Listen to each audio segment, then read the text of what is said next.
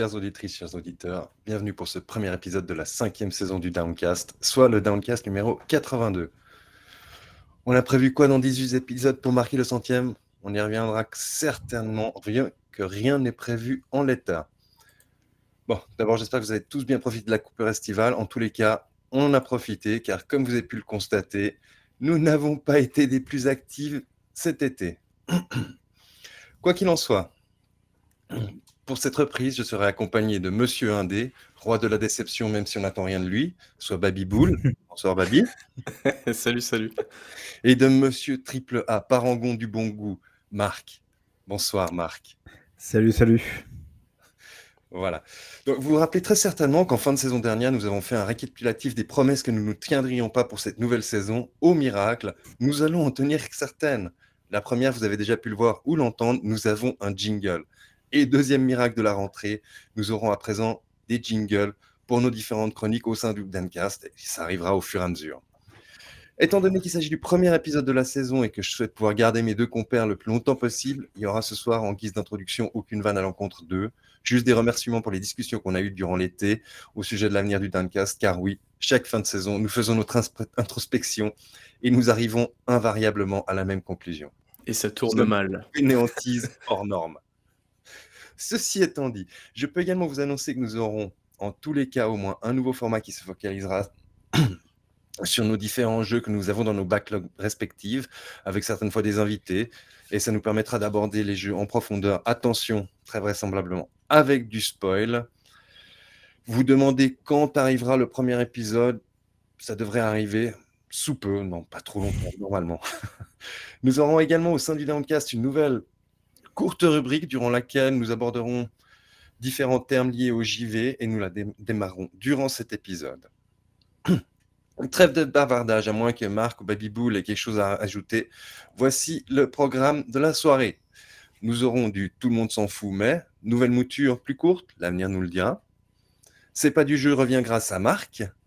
Nouvelle rubrique, le JV décortiqué. Ensuite, pas un, mais deux tests, l'un par Baby Bull, l'autre par Marc. Et nous terminerons par un tour de table qui s'annonce pour le moins copieux suite à ce break estival. Sans plus tarder, je cède la parole à Baby Bull. Vas-y, Baby, impressionné. tout à fait. Alors du coup, on était parti euh, littéralement sur, euh, eh bien, euh, sur un tout le monde s'en fout, mais en fait, alors du coup, j'aurais pu vous parler éventuellement de Sony qui rachète euh, Repeat.gg, une plateforme d'e-sport, effectivement. J'aurais pu aussi vous parler des augmentations de prix de la PlayStation 5 de 50 euros, mais aussi du MetaQuest 2, évidemment. Mais bon, comme il y a Beat Saber d'offert en contrepartie, bon, ça compte pas tellement. J'aurais pu également vous parler du remake financé avec succès de Sherlock Holmes The Awakened, Awakened je sais pas trop comment on dit. Euh, mais voilà, par Frogwares qui a réussi à récupérer 3,6 fois la somme demandée initialement, donc joli score. J'aurais également pu vous parler de Core, Coach, Coach, Coach Media, qui change de nom pour se nommer, du coup, pour tenter de se nommer Play, Play, Playon, Playon, Playon, Playon. On sait toujours pas.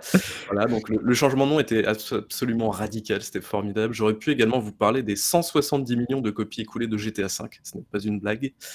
J'aurais pu également vous parler de Nintendo qui est visé par une plainte concernant les conditions de travail des contrats courts aux États-Unis, ainsi que de nombreux témoignages faisant état de harcèlement sexuel. C'est vrai que c'est un petit peu notre créneau aussi chez nous. Euh, enfin, je veux dire, de parler de ça plutôt. J'aurais également pu vous parler euh, du fait que Embracer Group s'est offert la licence Le Hobbit et le Seigneur des Anneaux. Évidemment, voilà, news assez importante. J'aurais aussi pu vous parler du DRM des nouveaux qui souhaite s'attaquer au piratage des jeux Switch sur émulateur sur PC. C'est une news absolument ridicule. J'aurais pu vous parler euh, Rip Mark de la saison 2 de Resident Evil sur Netflix qui n'a pas été renouvelée. Mince, c'est dommage.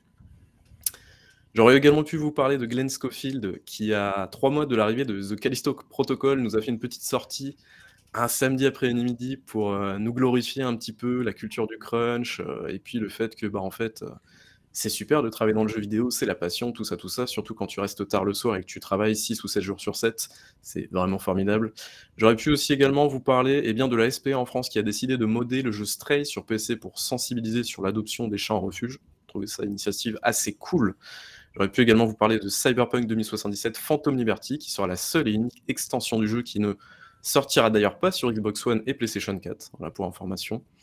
J'aurais également pu vous parler de Babylon's Fall, ou on peut l'appeler désormais Babylon's Fail, qui va fermer ses serveurs en février 2023. Voilà, bon, la news euh, euh, est pas si. Enfin, elle date d'avant-hier, je crois, mais bon, c'était un petit peu. fraîche. Elle est assez fraîche, et en vrai, on se dit, mais il est encore ouvert ce jeu, bordel, c'est dingue. Euh, j'aurais également pu vous parler de la ressortie de GoldenEye sur Xbox et Switch. Voilà, c'est tombé assez dernièrement aussi. Mais, mais, mais, mais, mais, à la place, je vais vous parler d'Ubisoft. Alors oui, je pourrais évoquer, les 548 projets liés à la licence Assassin's Creed, que ça soit bah, sur console, mobile et même sur Netflix. J'aurais pu également vous parler de l'annonce la plus importante selon moi de cette conférence, qui a été expédiée, par son éditeur tel un moucheron sur le pare-brise de son indifférence. Soldat inconnu 2. Voilà. Ouais, c'est vrai. Juste à dire ça, voilà, on a eu même pas, même pas un logo avec un 2 dessus, on a juste eu le logo du premier jeu, c'est tout. Et euh, c'est euh, Netflix, c'est ça, qui récupère? Ouais, et en plus c'est une exclu Netflix, donc merci les gars sur mobile, formidable, voilà, c'est très très gentil. Mais je veux plutôt vous parler de notre euh, très cher Yves Guillemot national. Alors pourquoi Yves Guillemot? Eh bien, il a décidé de prendre la parole durant son Ubi Forward, du coup c'était la conférence d'Ubisoft, eh bien pour ne rien dire comme d'habitude. Euh, il n'a pas, hésité à quel... Euh, il n'a pas hésité à dire à quel point il était excité concernant bah, l'espèce d'Eldorado euh, sur la blockchain gaming ces derniers mois, pour finalement nous dévoiler quelques mois plus tard, il y a quelques jours en fait, que tout cela n'était qu'un test grandeur nature. C'était purement de la recherche et développement, histoire de masquer copieusement l'échec cuisant de son Ubisoft Quartz et ses NFT, les Digits. Bon, ok. Alors Ubisoft, soi-disant, ils ont fait des efforts depuis, euh, les affaires euh, de l'été 2020. Très bien. Certaines personnes ont été renvoyées quand d'autres sont toujours en place. Et d'ailleurs bien ancrées au sein de la hiérarchie chez Ubisoft. On pourrait aussi se dire que la culture d'une entreprise, ça met du temps à changer, effectivement. Euh, qu'il faut parfois être un petit peu patient. Sauf quand le prochain projet massif d'Ubisoft Québec nommé Assassin's Creed Red, est actuellement dirigé par un céréal abuseur, voilà, qui a été débusqué en 2020 et qui est toujours en place dans la hiérarchie chez Ubisoft. Et là, tout de suite, on se dit qu'on se fout un, un, petit peu de nous quand même. D'autant que je ne sais pas si vous avez suivi un petit peu la conférence, mais c'était assez terrifiant quand même. Ils arrêtaient pas de s'auto-congratuler entre eux. Ils balançaient des noms comme ça. Et quand tu fouilles un petit peu, euh, quand tu déterres un petit peu les, quand tu ouvres un petit peu les, placards plutôt, bah tu, tu, trouves des cadavres un petit peu derrière, dégueulasses, en mode, bah en fait, la personne qui a été citée durant la conférence, si on cherche un petit peu avec son nom, on se rend compte qu'il y avait des histoires vraiment sales derrière. Euh, notamment, bah, toujours durant l'été 2020, il y a beaucoup de noms qui sont sortis. Et donc ces personnes-là sont toujours en place chez Ubisoft.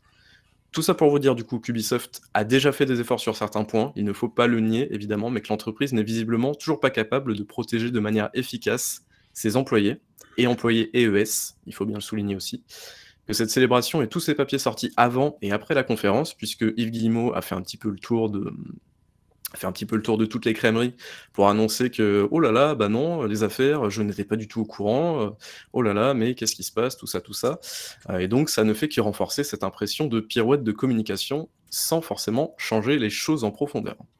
Donc voilà, ce petit laïus, c'était tout simplement pour vous dire que oui, il y a eu beaucoup de news euh, durant cet été, mais la news la plus importante, c'est de se dire que deux ans après, Ubisoft n'a toujours rien fait de manière très très concrète et qu'il y a toujours des gens qui sont dans les rangs d'Ubisoft, adhérents très très haut placés, et qui n'ont pas été, euh, comment dire, euh, on sent en tout cas que les choses n'ont pas forcément bougé euh, de la meilleure des manières et qu'il y a certainement encore beaucoup beaucoup de problèmes en interne à régler. L'avantage, l'avantage d'Ubisoft, c'est que ça parle à la fois d'augmentation de prix, de crunch, de NFT, d'harcèlement. C'est extraordinaire. Ils réunissent tous les trucs. C'est fabuleux. Mais je crois que Babi, tu as oublié un des grands arguments de Yves. Alors, si certaines personnes sont encore en place, c'est qu'il y avait des différents générationnels. Oui, c'est ça. Ok, Pierre Ménez, on a tout entendu. Effectivement, euh, alors oui, ça c'est pareil. Il a sorti ça, c'est complètement lunaire. C'était il y a deux jours, je crois. Ouais, il y a deux jours. Exact. Il nous a sorti un truc comme ça. Donc pareil, c'est. Enfin, non. non, pas du tout. Non, c'est là tu nous fais une Pierre Ménez, ça suffit quoi. Faut, faut arrêter. Mmh. Donc, euh, donc voilà. Après, euh, là, on, je gueule, je gueule, mais je sais pas du tout ce qui se passe en interne. Enfin voilà. C'est juste que bah, on peut se référer aux différents témoignages qu'il y a sur Internet. On peut se référer aussi à, euh, à l'association Better Ubisoft, tout à fait, mmh. qui a balancé, c'est mi-juillet, je crois, un, petit rapport en quelques tweets pour nous dire qu'en gros, bah oui, il y avait eu des choses qui ont changé, mais il y a encore beaucoup, beaucoup d'éléments au, sein de, au sein du groupe Ubisoft qui restent très, très problématiques au niveau de la gestion et notamment au niveau de la protection de certaines personnes toxiques au niveau de, des ressources humaines. Donc voilà. Donc vous l'aurez compris, du coup, c'était pas. C'est difficile à analyser, mais je pense que vu de l'extérieur, ou en tout cas avec un petit peu de recul, on en parle souvent un petit peu en off, le fait que Ubisoft a soudainement un peu pris de l'ampleur avec Assassin's Creed, ou en tout cas c'est là où ils ont totalement explosé à l'international avec euh, une méga franchise euh, quasi quadruple A, avec euh, la production industrielle et compagnie. Et là tu sens en fait que les mecs qui sont restés en place, si tu regardes bien, les mecs qui sont partis, avec les, tout ce qui est Serge Asquette et compagnie, là, du, côté de. Je crois que c'était Ubisoft. Marc, il, va, falloir cimenter le truc une bonne fois pour toutes. C'est Serge Ascoët. Voilà. Non, Serge Asquette, m'en fous. Serge Asquette et, et, tout, et tous ces petits copains. Je pense que c'était une équipe qui était pas très, j'allais dire pas très importante. Si historiquement, c'était évidemment des mecs qui étaient importants, mais peut-être tu vois de l'ancien Ubisoft et que là finalement euh, tous les mecs qui sont restés en place et notamment tu l'as dit le type à la tête. Alors je crois que c'est Montréal, c'est ça? L'équipe de Montréal et compagnie. Tu vois, c'est les mecs qui sont, qui en fait sont, sont les artisans entre guillemets, même si j'aime pas trop ce mot parce que évidemment il n'y a pas que, mais sont les artisans de Assassin's Creed et en tout cas des derniers Assassin's Creed avec Odyssey, Origins et compagnie. Et donc peut-être le mec il flippe, tu vois, juste de dire euh, si je dégage ces mecs-là, je, fais vraiment beaucoup de mal finalement à ma franchise, euh, sa franchise clé, parce que euh, sans Assassin's Creed, je pense que Ubisoft c'est plus vraiment la même chose. Donc je, pense qu'à mon avis le, le, gros délire se situe là, au-delà et, encore plus que de protéger évidemment le, côté un peu patriarcal, masculinité toxique et compagnie. Quoi. Euh, protéger son business de cette manière-là, en tout cas. Non, non, mais c'est clair, mais c'est juste que, enfin, on est, on est très clairement dans un, dans un espèce de, de jeu de, bah, le jeu de l'autruche, quoi, en fait. C'est, ok, je fais mon beurre, pas de souci, c'est une entreprise, hein, le but c'est de faire du blé, ok, pas de problème. Mais par contre, il y a des problèmes, bah, s'il y a des problèmes, essaye de les régler, fais pas style, genre, il y a rien du tout, quoi bon, euh, même, euh, même Rockstar, ils ont essayé plus ou moins de faire des efforts. Apparemment, ça commence à payer. Euh, bon, j'allais dire Activision, mais Activision, c'est encore un peu, un peu compliqué avec tout ce qui se passe en ce moment. Donc, bon, bah, finalement, est-ce que c'est pas une manière à la française de gérer cette affaire? C'est-à-dire, ouais, ouais, ouais, et puis, allez, tu oublieras dans deux ans de toute manière. Exactement. C'est à peu près ça. Et puis, bah, le prochain Assassin's Creed sortira, et puis tout le monde aura oublié, achètera, et puis c'est tout, quoi. Enfin, c'est. Et d'un autre côté, est-ce qu'on peut vraiment leur en vouloir de, de la jouer comme ça, honnêtement?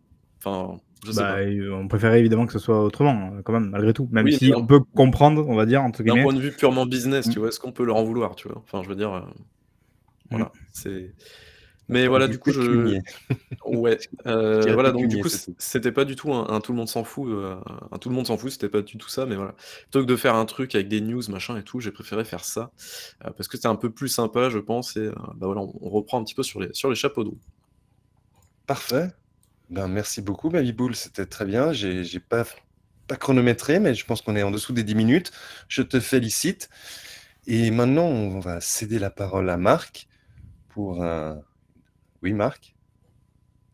Oui, c'est à moi, ça y est? Oui, c'est évidemment. On va céder la parole à Marc pour un pas du jeu. Ah, voilà, donc je vais profiter un petit peu de, ce retour en force. Oui. On fait un petit, un petit C'est pas du jeu là, c'est ça? Ah oui, lance-moi, vas-y, fais-toi plaisir. C'est parti. C'est pas du jeu, votre chronique cinéma autour du jeu vidéo.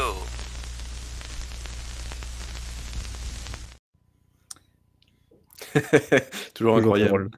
et donc oui, donc aujourd'hui évidemment on se retrouve, ce soir plutôt on se retrouve pour un c'est pas du jeu, un nouveau c'est pas du jeu, parce qu'on a déjà fait deux évidemment dans le passé, ou là beaucoup beaucoup d'épisodes. Euh, et aujourd'hui je vais pas vous parler d'un truc, mais de deux trucs, parce que oui je me suis infligé, et je pense qu'on n'est pas loin d'utiliser le bon terme quand je dis ça, je me suis infligé deux trucs. Donc le premier, mon cher Babi, tu peux peut-être, je ne sais pas si tu as une image ou une vidéo du coup. Oui, oui, j'ai du, du, il me faut du, du... Hideo Kojima. Il me faut du ah, Kojima. Ah, j'étais parti sur l'autre, moi j'étais parti sur Ah non, on va commencer tranquillou. Kojima. Je, ne pouvais évidemment pas passer à côté du podcast d'Hideo Kojima. Évidemment, c'était peut-être là la grosse annonce euh, de notre cher Jeff Kelly. Alors c'était pour la Gamescom, si je dis pas de bêtises, c'est ça? C'est l'opening euh, night live de la Gamescom. Euh, donc ça faisait partie des annonces un petit peu de la soirée, le truc assez improbable quand même. Enfin improbable, oui non du coup, parce qu'on nous annonce donc le, le, lancement d'un podcast par Hideo Kojima, littéralement pour Hideo Kojima et de Hideo Kojima. C'est vraiment, vous savez, on en plaisante assez souvent en général de, ce petit côté ego trip de notre cher Hideo Kojima. là pour le coup, on y est quand même pas mal les deux pieds, les deux pieds dans le plat il s'est applaudi là quand même. Hein. C'est incroyable. d'ailleurs, je crois que c'est mon image de fond euh, sur Twitter. C'est tellement incroyable. Euh, évidemment, moi, je pouvais pas passer à côté parce qu'évidemment, pour tous ceux qui le savent, je, suis, euh, on pourrait dire, une sorte de, de ou, fan pour la version un petit peu censurée. J'aime beaucoup évidemment ce que fait ce cher monsieur Hideo Kojima. Euh, évidemment Metal Gear Solid qui est, l'un de mes jeux de, cœur. Euh, donc je, me devais, je me devais d'écouter ce podcast qui heureusement est disponible donc évidemment en français, euh, en français pardon en japonais et aussi en anglais. Donc j'ai plutôt opté pour la version anglaise parce que je ne parle pas malheureusement le, japonais. Euh, et donc je me, alors ça dure pas très longtemps, c'est 25 minutes pour l'épisode, donc c'est pas très très long, hein, ça, va, ça va heureusement, c'était pas très très long. C'est assez rigolo parce que quand ça commence, on est vraiment sur du euh, un podcast d'Hideo Kojima par Kojima euh, pour Hideo Kojima. il y a une petite voix en fait tiers qui présente un petit peu le truc façon, vous savez, robot ou, IA. Euh, et c'est clairement ça. C'est clairement Hideo Kojima par Hideo Kojima pour Hideo Kojima. Et donc en fait la, la petite IA justement commence en disant genre mais parle-nous Hideo Kojima de Metal Gear Solid. Comment tu as eu l'idée de Metal Gear Solid? Donc là évidemment tu as Hideo Kojima qui parle de comment Hideo Kojima a eu l'idée de Metal Gear Solid. Quoi. Donc c'est assez drôle. En revanche après c'est peut-être un peu plus intéressant pour des fans de, du jeu comme moi, euh, je suis. je, je, suis je voyais donc je vais dire, c'est incroyable. Euh, parce que malgré tout, il revient quand même un petit peu sur le jeu, il explique le comment du pourquoi. Euh, c'est assez intéressant, notamment quand tu lui demandes pourquoi, selon lui, Metal Gear Solid a plus marché par exemple que les Metal Gear précédents qui étaient donc sur MSX. Et justement, il explique le fait que ce soit sur MSX et puis sur PlayStation grâce à Metal Gear Solid, ça a ouvert évidemment plus, plus de portes au jeu. Euh, il explique notamment évidemment l'apport de l'audio qui a été euh, extraordinaire pour lui. Voilà, il explique un petit peu d'où vient Solid Snake, euh, ses influences, machin truc. Donc c'est vrai que je pense que pour un fan du jeu comme moi, c'est assez intéressant. Mais une fois de plus, je dis, c'est que 25 minutes, donc c'est pas très long, c'est pas très poussé, c'est pas très décortiqué. Donc c'est vraiment un petit peu de l'ego trip pur jus. et le plus drôle de tout ça, c'est pour ça que je, je, vous ai demandé si vous l'aviez écouté avant, c'est que oui, il y a Geoff Kelly dans le podcast le podcast se termine sur 6 minutes de Geoff Kelly qui parle de Geoff Kelly et qui parle des. Il, il parle, il dit euh, Oh oui, il y a Callisto Protocol qui arrive en fin d'année, machin truc et tout. Et puis, oh, il y avait ce jeu aussi qui était incroyable. Et puis, vous vous souvenez quand j'ai parlé de ce jeu au Game Awards euh, C'est vraiment. c'est incroyable. Je me suis dit, je ne comprends pas ce que fout Geoff Kelly là, mais genre vraiment, il a calé 6 minutes de Geoff Kelly à la fin. Donc c'est assez extraordinaire. Je me dis, en fait, c'est presque, on dirait un troll. On dirait un troll, ce, podcast. C'est vraiment, euh, finalement, tous les trolls qu'on a pu avoir sur ce vidéo Kojima, sur sa relation avec Jeff Kelly et compagnie. Il parle d'ailleurs de pourquoi Jeff Kelly, c'est un super pote et tout. Et Jeff Kelly, est tellement incroyable qu'il a le mail de tout le monde. Il dit, vous voyez, moi, Hideo Kojima, je ne donne pas mon mail à n'importe qui, mais Jeff Kelly, il a mon mail, il a le mail de tout le monde. Euh, c'est vraiment, voilà, c'est ça, en fait. Euh, donc c'est assez incroyable. Il faut, je pense, pour l'exercice s'infliger ça et écouter ça, c'est relativement. Euh, s'infliger ça, très bien. ouais, ouais, parce que malgré tout, voilà, très franchement, c'est pas super intéressant. Même pour moi, fan de Metal Gear Solid, c'était pas super intéressant parce que c'est pas suffisamment décortiqué pour que ça soit intéressant et ou c'est pas suffisamment drôle pour que vraiment t'accroches pendant une heure, quoi. Donc voilà, fait. c'est en plus, je trouve, ça dommage que le mec ait un, un melon aussi énorme parce qu'en vrai, c'est un gars qui est dans l'industrie depuis 25-30 ans, un truc comme ça, euh, même peut-être un peu plus, je sais plus. Donc euh, lui, il a vu, bah, comme tu disais, l'apport de l'audio et tout ça. Enfin, il y a des trucs qu'il a forcément vu. Ça a dû être hyper intéressant pour lui en tant que concepteur de jeu. Donc il a forcément une expérience de Maboule. Ce gars est certainement plein de connaissances, mais il a un melon juste. Ça aurait été par exemple, tu vois, effectivement, ça aurait été super intéressant s'il avait invité des mecs, tu vois, de l'équipe qui avaient bossé sur Metal Gear Solid, par exemple, et qu'ils avaient parlé à plusieurs justement en disant genre ah ben qu'est-ce que ça a apporté, tu vois, l'intégration de l'audio, parce qu'il en parle, mais il en parle vraiment pendant deux minutes, tu vois, et encore. Et, on reste en surface en fait, on reste en surface de tout. Et c'est dommage parce que si jamais il avait, euh, justement, typiquement, avait été les mecs qui ont aidé à faire la capture audio ou qui ont créé la musique ou les trucs comme ça, ou qui ont choisi le cast des voix et tout, tu, tu te dis, putain, tu aurais pu, euh, tu vois, parler longuement d'un truc super intéressant et tout. Et comme tu le dis, c'est quand même un mec qui, a priori, a, de la bouteille maintenant un petit peu dans l'industrie. Et après, il faut voir les prochains épisodes. Je sais pas comment ils vont tourner ça. Est-ce qu'ils vont inviter, du coup, tu vois, d'autres créateurs de, jeux pour en parler ou quoi? Très franchement, je sais pas. Donc, il faudra voir comment seront tournés les, les, prochains podcasts. Mais voilà, évidemment, je ne pouvais pas passer à côté de ce podcast et je devais, je me devais de vous en parler. Donc, euh, donc voilà. C'était, une expérience relativement incroyable. Et mon cher Babi, du coup, on va passer à la deuxième euh, petite chose que je me suis infligé. Euh, parce que j'ai évidemment regardé. C'est, génial. Ah, voilà, en plus, c'était un petit peu pareil. Ah, mais je suis comme ça, moi, je, j'ai le sens du sacrifice pour vous. Non, non, que j'ai regardé le documentaire d'Assassin's Creed. Alors, est-ce qu'on peut vraiment parler d'un documentaire parce qu'on parle quand même d'une vidéo de 15 minutes, et une vidéo de 15 minutes pendant lesquelles des influenceurs euh, et des joueurs parlent à quel point c'est tellement bien Assassin's Creed quand même. Donc voilà, je suis un petit peu déçu, surtout que moi j'ai pas pu suivre l'événement en direct, euh, ce fameux Ubi- Ubisoft Forward. Et vous le saviez, c'était en plus un, un truc que, que j'attendais pas mal. Enfin, moi j'étais assez saucé par ce qu'allait venir avec euh, notamment le fameux. Assassin's Creed Mirage et compagnie, voilà. Et en plus quand j'ai entendu qu'ils avaient euh, du coup euh, mis en ligne, euh, alors au début je, je me suis dit ils ont mis en ligne euh, la bonne annonce du documentaire sur Assassin's Creed parce qu'effectivement c'est les 15 ans d'Assassin's Creed, donc c'est pas très étonnant d'apprendre que Ubisoft avait préparé un petit truc voilà pour fêter les 15 ans. Donc je, je suis allé sur YouTube en me disant bon ben je vais voir la balance, voir un peu la gueule que ça et surtout quand est-ce que ça arrive quoi. Et quand j'ai vu que c'était 15 minutes, je dis ah putain mais attends c'est ça la vidéo. Et genre voilà, et genre c'est littéralement ben, là comme vous pouvez le voir, là vous avez quasiment vu finalement les trois quarts de la vidéo, hein, c'est c'est 15 minutes de ben, Carol Quentin, de jeux de streamers américains, euh, de joueurs qui disent à quel point euh, Assassin's Creed c'est bien, à quel point Assassin's Creed ça a changé leur vie. Alors évidemment attention, pas du jugement de valeur, euh, moi il n'y a pas de souci, je veux bien entendre que certains euh, soient ultra fans d'Assassin's Creed comme moi je peux l'être avec d'autres jeux, donc euh, pas de souci, ça je, je l'entends C'est parfaitement. quand même de la merde, hein. Au bout d'un moment. Non, mais ça, après, tu vois, c'est, ça, c'est à la rigueur, c'est une opinion et c'est pas. là, pas on, est, on est plus sur un public reportage en fait. Oui, voilà, et- mais c'est surtout genre, dommage. quel dommage, quoi. 15 ans d'une franchise qui est quand même une franchise colossale. Je veux dire, voilà, on avait une sortie annuelle. Fait, Assassin's Creed, je, je pense que c'est vraiment l'un des rares jeux encore aujourd'hui où, tu sais, en dehors du jeu vidéo, les gens, sans doute, ont déjà entendu, tu vois, Assassin's Creed. Il y a eu quand même un film avec euh, Marion Cotillard, avec euh, Michael Fassbender. Enfin, voilà, il y a eu des trucs, tu vois, il y a eu des gros trucs et tout. Et tu te dis, putain, en, en 15 ans, t'as pas mieux à raconter que foutre trois influenceurs pour t'expliquer que c'est tellement bien Assassin's Creed. Fait, moi, justement, raconte-moi les coulisses, fais-moi un truc d'une heure, une heure trente, où tu vas m'expliquer ben, comment Patrice Desilets, et je crois que c'était Jade Raymond aussi à l'époque, à l'époque, elle faisait des jeux, parce que c'est plus le cas depuis 10 ans, apparemment, On n'a pas de preuves. voilà. Ou, ou comment ils ont eu l'idée, tu vois, comment ils se sont dit, putain, ouais, tu vois, genre, enfin, après, je sais pas si c'est parce que nous, on est un peu des, des, des maboules qui adorent, qui adorent ce genre de truc, évidemment. On vous invite, je pense que vous serez d'accord avec moi, à aller voir tous les trucs de nos clips qui sont ex- ex- extraordinaires. Euh, voilà, tous les documentaires de nos clips, c'est toujours trop bien. Voilà, c'est ça, moi, que j'attendais, en fait. C'est un documentaire comme ça, quoi. Donc, est-ce qu'ils ont prévu d'en faire un peut-être plus tard? Je pense que non, parce que bah, c'était le moment jamais d'en parler. Donc, je trouve ça extrêmement décevant. Ou même, tu vois, récemment, on a eu celui de Xbox, le truc en six parties, je crois que c'était l'Xbox, qui était vachement intéressant. Pourtant, ça survolait pas mal un petit peu l'histoire d'Xbox, mais c'était in- intéressant. Voilà, là, je trouve que ça n'a strictement rien apporté. Et du coup, bah voilà, j'ai vu ça et c'est c'est- vidéo de, de 15 minutes, quoi, donc... euh, De, de ce que Bah, tu me dis, Marc, ça, ça a l'air d'être dans le même ton cringe que, que leur euh, Ubisoft Forward en fait.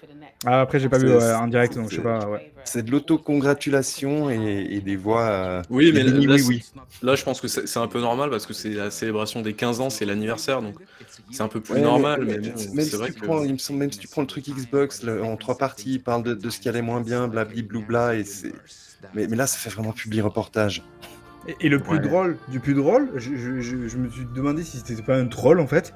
Genre ça termine sur deux développeurs, alors je sais pas de, je sais pas des- sur lesquels ils ont travaillé quoi, et qui termine genre en mode, ah, tu sais les trucs un peu en semi-off, genre quand le machin est terminé, que le mec en gros il coupe la caméra, il fait genre, ah, putain on en a dit des trucs hein, waouh. Genre je te jure ça, ça, ça termine comme ça quoi. Je fais mais pardon, mais non t'as rien dit, vous avez parlé de rien là, c'est quoi Oh cette blague? Ou alors genre vient de le, le vrai documentaire, je sais pas, enfin c'est. C'est dommage. Voilà. Moi, je trouve que c'est vraiment un gâchis. Et après, pourtant, voilà, Dieu sait que je suis pas le plus grand fan de la série Assassin's Creed. En revanche, voilà, enfin, vous le savez, nous, on est, on est un peu intéressés aussi souvent par les coulisses et machin truc et tout. Et je pense que ça, ça- ça serait super intéressant d'avoir les coulisses d'un- d'une franchise comme Assassin's Creed, qui est quand même un truc méga huge, quoi. Donc, euh, Ah, c'est dommage. Et puis, franchement, ils ont les moyens de le faire, quoi. Enfin, je veux dire, euh, ou alors, à la rigueur, tu files trois bifetons à nos clips et ils seront contents de le faire. Exactement, c'est ce que j'allais dire. T'envoies voilà, donc, euh, Ne serait-ce que tu vois, de savoir comment ils s'organisent au niveau des roulements, parce qu'il y a à chaque fois il y a une dizaine de studios qui bossent sur les jeux. Ne, ne serait-ce que savoir comment ils font pour s'organiser entre eux. Enfin, c'est, ça doit être il y a- y y truc, tellement de trucs à dire dessus, donc euh, Ouais. bon, je sais Ah pas, non, c'est euh, je sais pas. Voilà, c'est une déception. Donc voilà, malheureusement, euh, je me suis infligé donc deux trucs euh, qui se sont avérés des relatives déceptions, mais voilà, vous comptez sur moi, je suis toujours là et je reviendrai pour d'autres. c'est pas du jeu avec Alors, contenus. Mon petit. Marc, euh, tu, tu es en train de dire que en gros là, c'est terminé là pour toi, c'est ça? Oui. Eh ben moi je vais t'avouer que ce n'est pas terminé pour moi parce que Ah. je vais vous parler d'un truc dans C'est pas du jeu. Et oui, un truc surprise. Oh là là. Euh, bon, je pense que vous l'avez peut-être éventuellement deviné. Je ne sais pas si vous avez regardé. Oh, Je Edge vais vous Runner. parler de Cyberpunk Edge Ah, Runners. J'ai pas vu ça. Ça a l'air Eh très oui. très bien. Alors donc du coup c'est un animé, voilà, donc, comme vous l'avez euh, vous l'avez sous les yeux. Euh, alors moi je suis pas du tout fan des animés.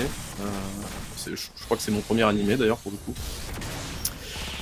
Mais en vrai, euh, bah, c'était plutôt cool. Euh, c'était même très très bien euh, pour le coup.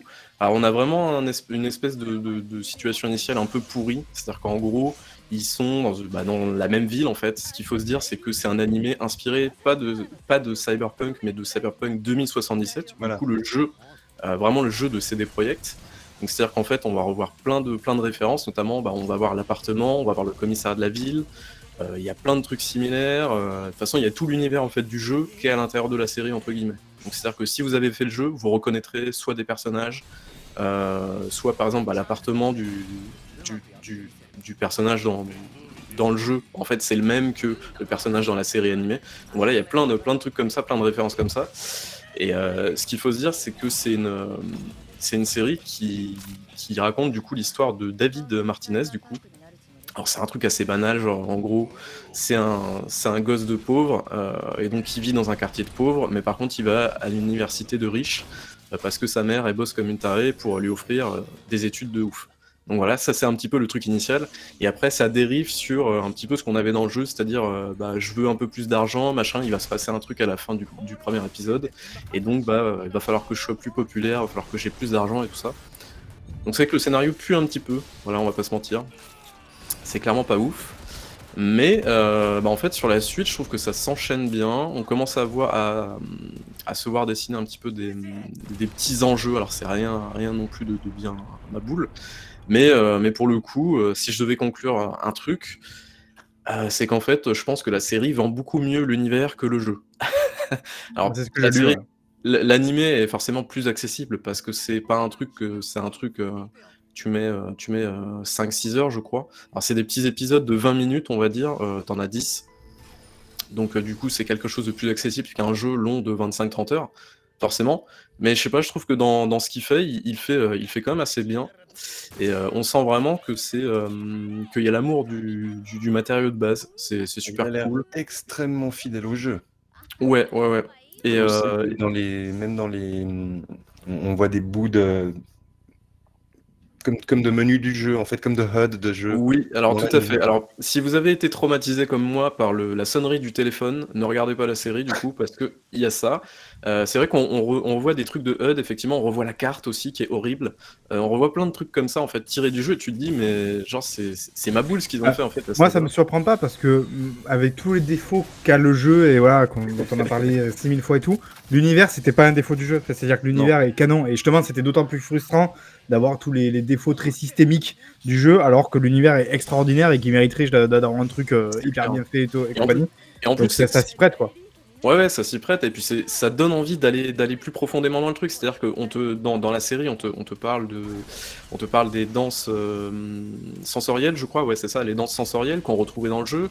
On te parle du, principe de, de cyber euh, psycho aussi. Donc c'est ceux qui sont trop chromés, en fait, euh, qui, qui ont trop d'implants. Au bout d'un moment, leur, leur esprit n'arrive plus à gérer. Du coup, ils virent complètement ma boule. On te parle de ça, on parle des cyber immunodépresseurs ou je sais plus comment ça s'appelle là. Immuno, immunosuppresseurs, un délire comme ça. Ouais. Euh, ça doit être un truc comme ça, je crois. Alors, je, Non, je en sais gros, pas s'est occupé de- du dessin, mais euh, ça me rappelle beaucoup euh, Trigun. Alors je sais pas si après des gens dans le chat. alors c'est un ça studio qui s'appelle. Trigger, je connais pas du tout. Euh, Et je me rappelle si- beaucoup les dessins de, de Trigun, qui est un anime que j'adore, et vraiment j'ai l'impression de revoir les mêmes. Alors je parle du Trigun d'origine, hein, parce qu'il y en a un nouveau qui arrive. Ça, ça me rappelle beaucoup ce dessin-là, quoi. C'est extrêmement joli, j'aime beaucoup comment ça bouge et comment. D'ailleurs, le sais-tu, mon cher Babi, tu sais qui compose la musique? Euh, alors la musique, je sais pas. Alors déjà, Moi, voilà, je sais. bah, Akira Yamaoka. Et Akira Ah ouais Yamaoka, c'est à qui on doit notamment euh, les BO de Ouais, Silent Hill. Silent Hill, ouais. incroyable, ouais. euh, récemment, euh, Me- The Medium, non, c'est ça aussi Je sais pas si du coup ça t'a un petit peu marqué la musique du jeu, mais enfin, je, euh, enfin, la musique de, pardon, de, de la série. Alors, la- Je le vois pas travailler son truc comme ça, c'est étrange, mais ok. Ouais, c'est c'est bizarre. Euh, après, c'est vrai que du coup, t'as un côté un peu romance, t'as un petit peu de tout, t'as à la fois, euh, à la fois de la romance et tout ça. Enfin, voilà. après, c'est c'est un jeu qui est, qui est visuellement, qui est assez, euh, un jeu, pardon, une, une série qui est visuellement, c'est parfois très dur, c'est très très gore. Ah, plutôt pour adultes. alors. Oui, enfin, de toute manière, tu me diras, l'univers est quand même relativement Ouais. adulte. Et puis il y a deux trois, euh, il y a deux trois, euh, voilà, deux trois scènes de nu, on va dire. Bon, c'est rien de bien On- on les a incroyable, mais voilà quoi. Du Euh, coup, quand tu la mets en parallèle de celle de euh, League of Legends, je sais plus comment elle s'appelait. ah, Arcane, euh, du coup, c'est ça Voilà. Genre, on est voilà, vraiment, on est sur deux bonnes séries d'animés finalement, de, de- par Netflix en plus du coup. Ouais. Ouais, enfin moi je, je sais que bah, du coup c'est mon premier animé entre guillemets, j'ai vraiment euh, passé un très très bon temps et euh, vraiment c'est cool et même si vous avez pas joué au jeu, je pense que ça peut ça peut quand même ça peut quand même atterrir chez vous quoi. Donc euh, C'est voilà, sur Netflix, c'est plutôt je clique un compte Netflix du coup.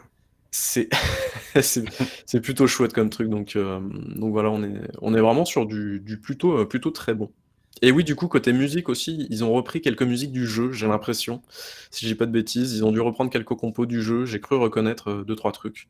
Donc non, vraiment du, du plutôt bon. J'ai passé un bon moment. Ok. Parfait, bah écoute, tu, tu m'as donné envie. Eh bah tant mieux. Est-ce qu'on passerait pas un petit peu à notre nouvelle rubrique incroyable, Diego? Tout à fait, on peut passer à notre nouvelle rubrique incroyable. Et est-ce qu'on a un jingle ou pas? Oui, on a un jingle, évidemment, on a un Oh. jingle, donc du coup, c'est notre C'est- nouvelle rubrique. Bah, vous allez, vous allez connaître le nom euh, et puis le- la thématique euh, avec le jingle, c'est parti.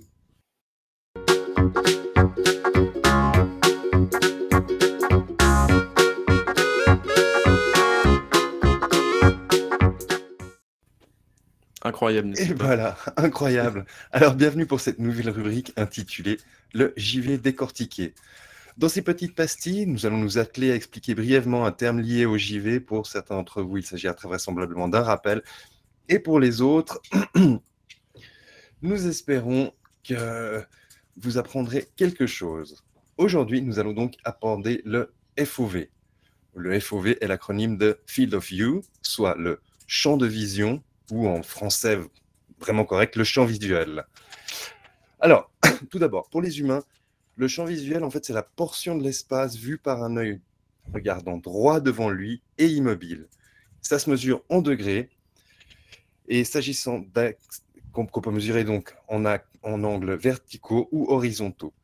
Alors, usuellement, le, le- notre, notre champ visuel forme un arc de 120 degrés en vision binoculaire et il peut aller à 220 degrés pour la vision monoculaire, quand un œil va voir d'un côté tout seul.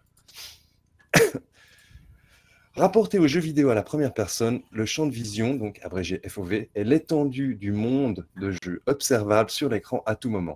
Il est généralement mesuré également sous forme d'angle. Toutefois, le fait que cet angle soit la composante horizontale et ou verticale du champ de vision varie d'un jeu à l'autre. Dans un jeu vidéo, le champ de vision peut changer en fonction du rapport de l'aspect de la résolution de rendu. En résumé, dans certains jeux, en augmentant la définition de l'image, le FOV va également augmenter. Plus la définition est petite, plus le FOV sera petite, et plus la définition est grande, plus le FOV potentiellement est grand. Donc, un angle plus grand indique un champ de vision plus large. Cependant, selon, la méthode de, de mise à l'échelle du champ de vision utilisée par le jeu, elle peut n'affecter que la composante horizontale ou verticale du champ de vision. On y reviendra un petit peu plus tard. Donc, juste comme ça, donc les jeux sur console sont ils étaient généralement joués sur un téléviseur situé à une grande distance du spectateur, tandis que les, jeux PC, ben, on est sur un écran, donc on, est plus proche du spectateur. Par conséquent, un champ de vision étroit d'environ 60 degrés était et est utilisé pour les jeux sur console, car l'écran occupe une petite partie du champ visuel du spectateur.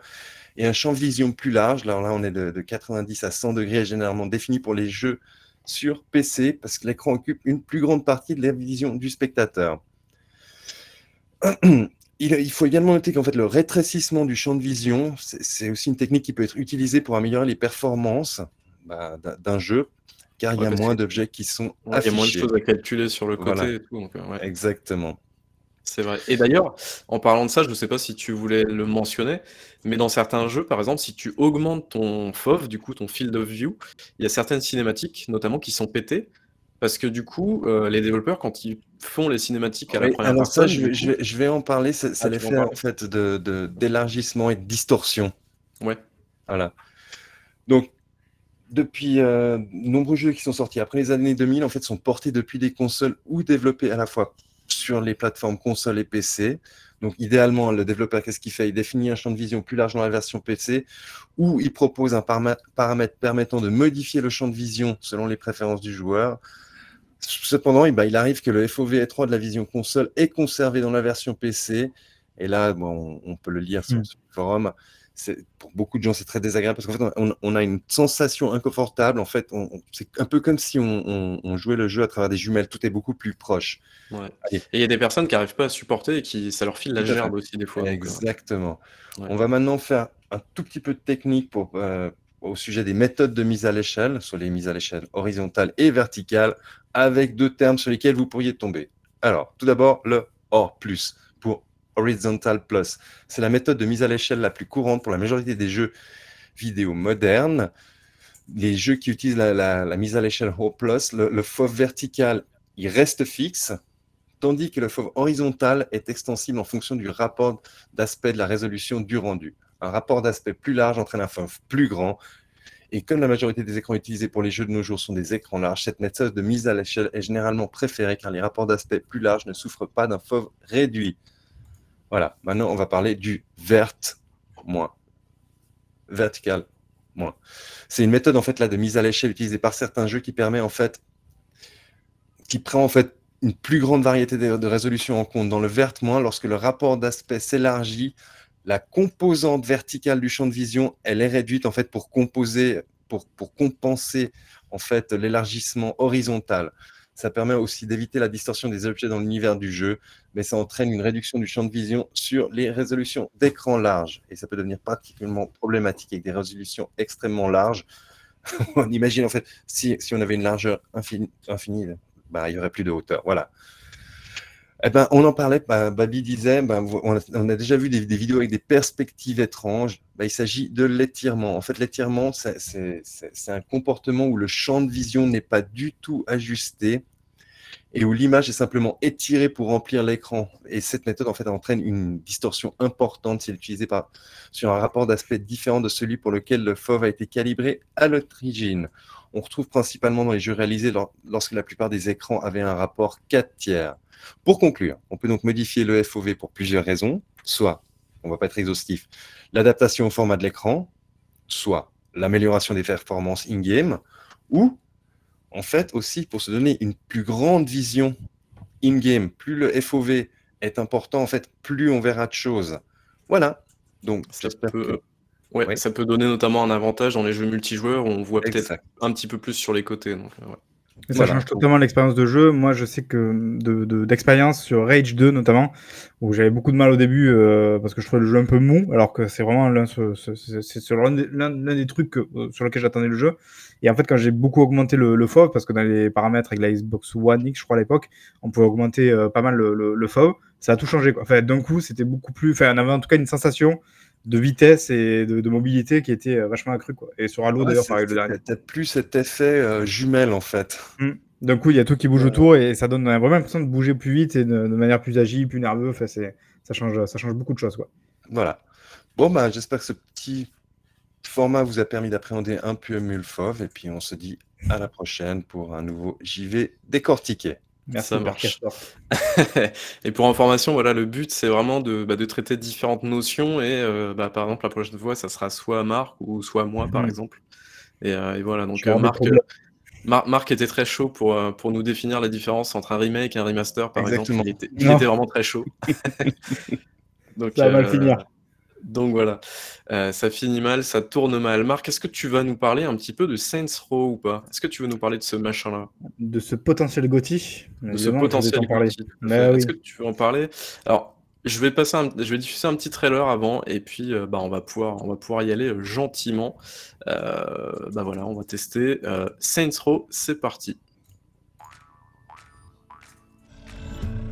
What do you want to be when you grow up? A cowpoke? A superhero? Maybe a sexy beast? How about President of the United States? Sure, everyone wants to be president. Work with Congress to appropriate funding. Serve as commander in chief. Appoint federal officials to run your administration. And if your friends get into trouble, pardon them.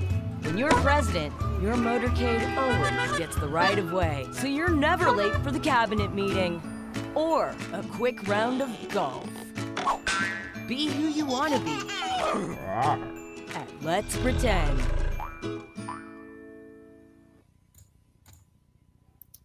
C'est maintenant que tu peux parler, Marc, si tu veux. donc voilà, effectivement, que vous avez pu sans doute le voir, parce que j'ai des petits problèmes de connexion, j'ai pas pu voir euh, cette euh, très chère vidéo. Donc on va parler évidemment de Centro. Alors Centro tout court, et non, vous n'êtes pas de retour en 2007, hein, on est bien en 2022, donc on va parler du reboot de Centro. Euh, c'est une série qui a quand même déjà 15 ans euh, au compteur, et, à la louche, hein, je crois que c'était 2007 le premier. donc avec 4 épisodes, et avec même, je crois, une grosse extension pour le dernier épisode. Euh, c'est une série qui se voulait, euh, ou en tout cas qui se veut encore un peu aujourd'hui une alternative à, GTA, ou en tout cas du genre GTA-like, à savoir donc euh, ce monde ouvert avec une ville, avec des activités à faire, voilà, où on prend euh, plus ou moins d'importance dans la ville, tout ça. Alors je pense que les premiers avaient vraiment euh, l'ambition d'essayer de faire un truc un peu, euh, voilà, un peu euh, level GTA, et au final, on a vu notamment avec euh, Saints Row 3 à l'époque qu'ils avaient compris que bon, c'était pas la peine de lutter en frontal avec GTA, donc ils avaient assumé un petit peu leur, leur propre fibre, leur propre vibe. Et on avait un truc qui était parti beaucoup plus dans le fun, dans le délire, dans le truc un peu what the fuck, mais avec des missions qui étaient su- super giga fun. Je pense que la plupart des gens qui ont, qui ont joué la plupart des Centro euh, retiennent beaucoup le, le 3 parce que pour moi, euh, personnellement, déjà, c'est le meilleur de la série. Euh, et après, on a eu encore Centro 4 qui poussait encore plus loin le truc avec vraiment des gros délires, des jetpacks, des machins, des trucs improbables. Il y avait aussi, euh, je sais pas si vous vous en souvenez, il y avait ce dubstep gun. Euh, je crois que c'était dans le Ah 4 oui, ouais, qui, tirait, euh, gens. ouais. Ouais, voilà, c'était bon, c'était assez incroyable. Voilà, on est vraiment dans le délire Centro. Donc, et avec ce reboot, ils nous avaient promis un petit peu une sorte de, de retour un peu aux sources avec quelque chose d'un poil plus sérieux. Et bon, il suffit de jouer euh, peut-être 2-3 heures à, à ce Centro pour comprendre qu'on est quand même toujours dans un gros délire assez, assez space. Euh, et oui, vous pouvez d'ailleurs admirer les Rouflaquettes, c'est mon superbe personnage. Euh, euh, Rouflaquette rose, évidemment, hein, Downcast circonstance. Euh, c'est alors, c'est un jeu toujours évidemment monde ouvert, comme j'ai dit, euh, toujours pareil avec euh, ce- ces, véhicules, ces activités, tout ça à faire. En revanche, la première chose qu'on peut remarquer, je pense que vous pouvez le voir peut-être un petit peu sur les vidéos, euh, c'est un jeu qui est extrêmement daté euh, techniquement. C'est un jeu qui est franchement pas très joli, pour pas dire assez moche. Euh, je trouve qu'on est vraiment sur une sorte de, de jeu de la précédente génération et, parfois même, j'ai l'impression, c'est un peu dur à dire, mais j'ai l'impression, ouais, je fais des trucs où je fais des machins un peu improbables. Euh, j'ai l'impression des fois même de voir une sorte de jeu de fin Xbox 360 PS3 remasterisé. Vous voyez, c'est un peu dur parce que bon, c'était pas à ce point-là, mais, mais franchement, il y a par moment, euh, je me demande si on n'en est pas là. Euh, c'est un jeu qui, donc, en plus de ça, malheureusement, a énormément de bugs. Je pense que Diego, euh, tu te souviens qu'on en a fait un petit peu Tout les frais, euh, même à deux en cop. C'est un jeu, voilà, qui a- et quand je dis que ça a beaucoup de bugs, c'est vraiment, je ne parle pas des bugs inhérents au genre GTA-like, à l'open world, parce qu'on sait évidemment qu'avec ce genre de jeu, quoi qu'il arrive, on aura toujours des bugs, un petit peu de physique ou des choses comme ça. Là, on parle vraiment de beaucoup de bugs handicapants qui, qui handicapent la progression, qui, qui t'obligent tout simplement à relancer la plupart du temps le jeu, si ce n'est des fois même la console.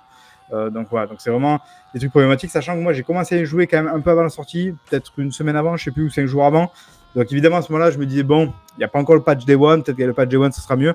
Alors effectivement, c'était un petit peu mieux, mais j'ai quand même eu encore pas mal de bugs, des trucs improbables. Ça, a l'air- pas ça a eu, l'air euh, très drôle. hein. Là, là, ce qu'on est en train de voir, ça a l'air Ouais. super drôle. hein. J'ai mis parce que voilà, là typiquement, vous voyez, voilà, c'est là où on retrouve en fait l'esprit Centro. C'est-à-dire que voilà, malgré le fait que ce soit moche, que ce soit très daté, c'est vraiment un jeu de 2010. Hein, Faut dire- il faut se dire que c'est un jeu de 2010, mais du coup avec aussi le charme d'un jeu de 2010. C'est-à-dire que euh, on n'est pas sur un jeu qui est hyper huge avec un milliard de quêtes, avec euh, une map immense où tu n'en vois jamais le bout. Là, c'est un jeu qui va se boucler en, en 15 heures à peu près. Alors, sans parler de tous les trucs annexes, parce qu'il y a quand même un paquet de trucs à faire, mais voilà, globalement, vous aurez fini à peu près le jeu en 15 heures.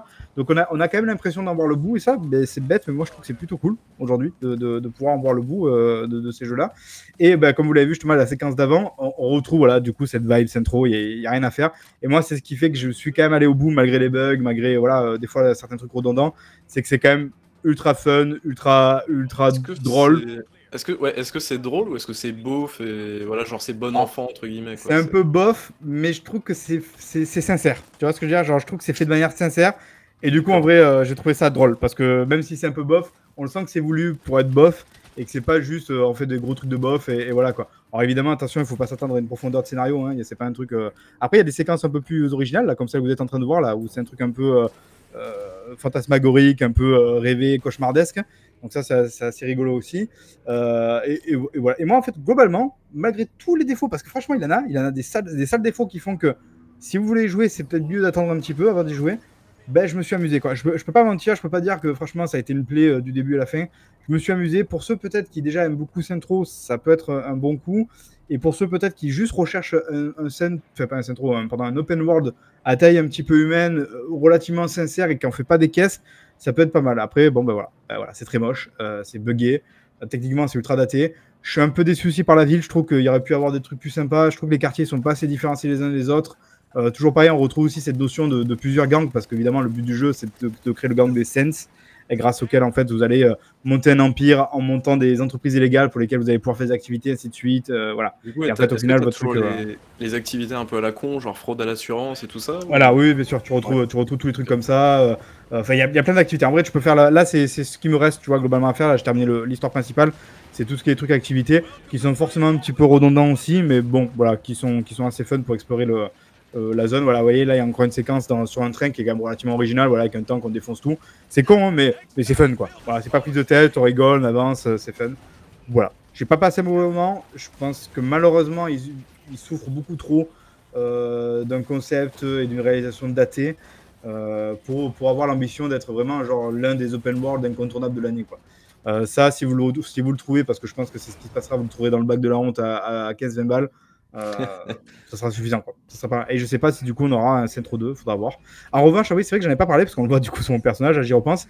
C'est un jeu où il y a quand même une grosse personnalisation. Ça, c'est assez cool. On peut vraiment méga bien personnaliser son personnage, que ce soit le personnage en lui-même, sur la couleur de, de cheveux, la couleur de peau, tous les trucs comme ça, la morphologie. Euh, je vais pas revenir sur les aspects évidemment euh, sexués du personnage parce qu'évidemment c'est de retour, mais aussi tout, tout ce qui est vêtements. Il y, a- il y a plein de personnalisation et en plus, vous voyez, c'est suivi dans les, dans les cinématiques et tout. Ça, c'est cool. Je trouve que c'est vraiment cool. C'est un truc qu'on voit pas forcément chez les autres. Donc voilà, ça c'était c'était bien. Je me, je me permettrais peut-être de rajouter, Marc, merci pour tout ce que tu as dit, qu'il y, a- il y a une composante multi-coop Oui, c'est vrai. et, et que, en fait, on sent que le jeu n'a pas du tout été fait pour ça. Ouais. Alors, On, on rajoute un deuxième joueur et. et Ah, c'est parce que comme tu un vois- Cry, euh, finalement. On, l'a fait en, live avec Diego, justement, on a fait une session live cop et où on s'est rendu compte effectivement qu'en fait ça n'apportait pas grand chose et qu'il n'y avait pas une vraie dimension cop euh, qui, était intéressante dans le jeu, ça c'est vrai. En revanche, je me suis quand même fait la réflexion sur deux trois missions en me disant là quand même ce serait pas mal d'avoir un mec avec moi qui genre me couvre pendant que je suis en train de suivre sur un truc. Tu vois, je me suis fait la réflexion deux trois fois en me disant euh, je pense quand même qu'ils se sont dit genre bon ben ça ça sera euh, ça sera compensé par la présence d'un deuxième joueur quoi. Sans, sans que ça soit tu vois un jeu totalement pensé pour la cop. Il y a des moments quand même où ça m'a ça m'a un peu manqué de pas avoir un deuxième joueur à côté de moi, mais pas souvent, hein, très franchement. Voilà. Voilà. Bon, donc je, je pense qu'on peut dire que on le conseille dans le bac de la honte. Ok, donc du Pour- coup, pour les ouais, gens qui, qui bah, ouais. une sorte de, de- de plaisir. euh, Ouais, Je, pense qu'il est sorti au bon moment. Je pense que c'était le moment. Voilà. En plein été comme ça, ou en trois quarts d'été, où il n'y a pas grand chose comme jeu, où t'as pas envie de te prendre la tête, t'as envie d'un truc un peu fun, coloré et tout. Je pense que c'était le bon moment pour le sortir, plus qu'en mars, par exemple, au milieu de d'autres gros jeux, genre par exemple bah, Elden Ring, tu vois. Donc, je, je, je, cette séquence, rire. Voilà, là, typiquement, vous voyez, on est sur une mission où en fait on joue, on est dans un roleplay. Donc, euh, un peu comme on a pu le voir dans, dans Sunset Overdrive, par exemple, où on joue avec les rôlistes. Voilà, c'est pareil, en fait, il y a tout plein de missions comme ça où en fait on fait semblant de se battre, de se tirer dessus. Même pour les exécutions, je sais pas tu vois, Diego, tu sais, tu peux exécuter les mecs. Mais là, vu que c'est des fausses exécutions, ils, ils font semblant de, de, de se taper. Et puis, genre, tu sais, des fois, il prend le cœur, il arrache le cœur, mais genre en mode fake, quoi. Et genre, il fait Ah, il tend comme ça le cœur, le mec en face, il fait Ah, fait. Voilà, ils sont à fond dans le délire et ça, du coup, c'est assez drôle, quoi. Voilà, bah, merci Marc pour cet avis. Yes. Et du coup, donc le jeu va- est disponible sur euh, alors Epic Game Store pour le PC, PS4, PS5 et Xbox One, Xbox Series, si je dis pas de bêtises. C'est ça. Ah, ouais. ça. Ok, ça marche.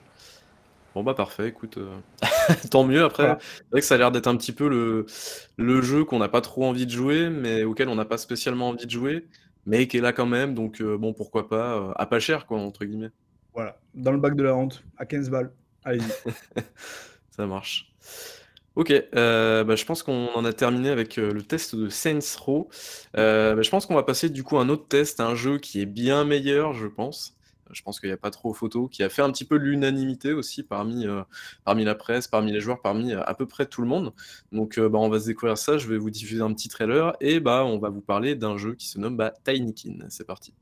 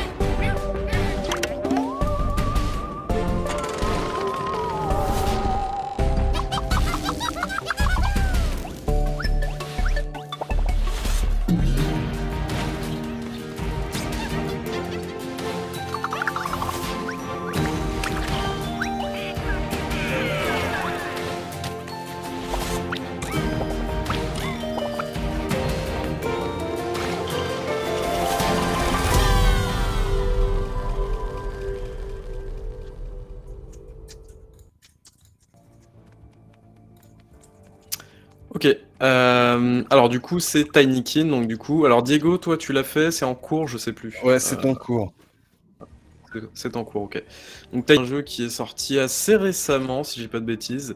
Euh, il est sorti euh, fin août, le 30 ou le 31, un délire comme ça. Donc sur euh, tout- tous les supports, voilà, vous pouvez le trouver à peu près partout. Donc ça, c'est assez chouette. Alors qu'est-ce que c'est comme type de jeu pour le coup? Bah on est sur un jeu. Alors c'est il y a beaucoup de gens qui ont dit que c'était un Pikmin-like. Alors c'est vrai que ça mélange plein de genres différents. C'est à la fois un Pikmin-like, c'est à la fois un jeu d'aventure, un jeu de plateforme.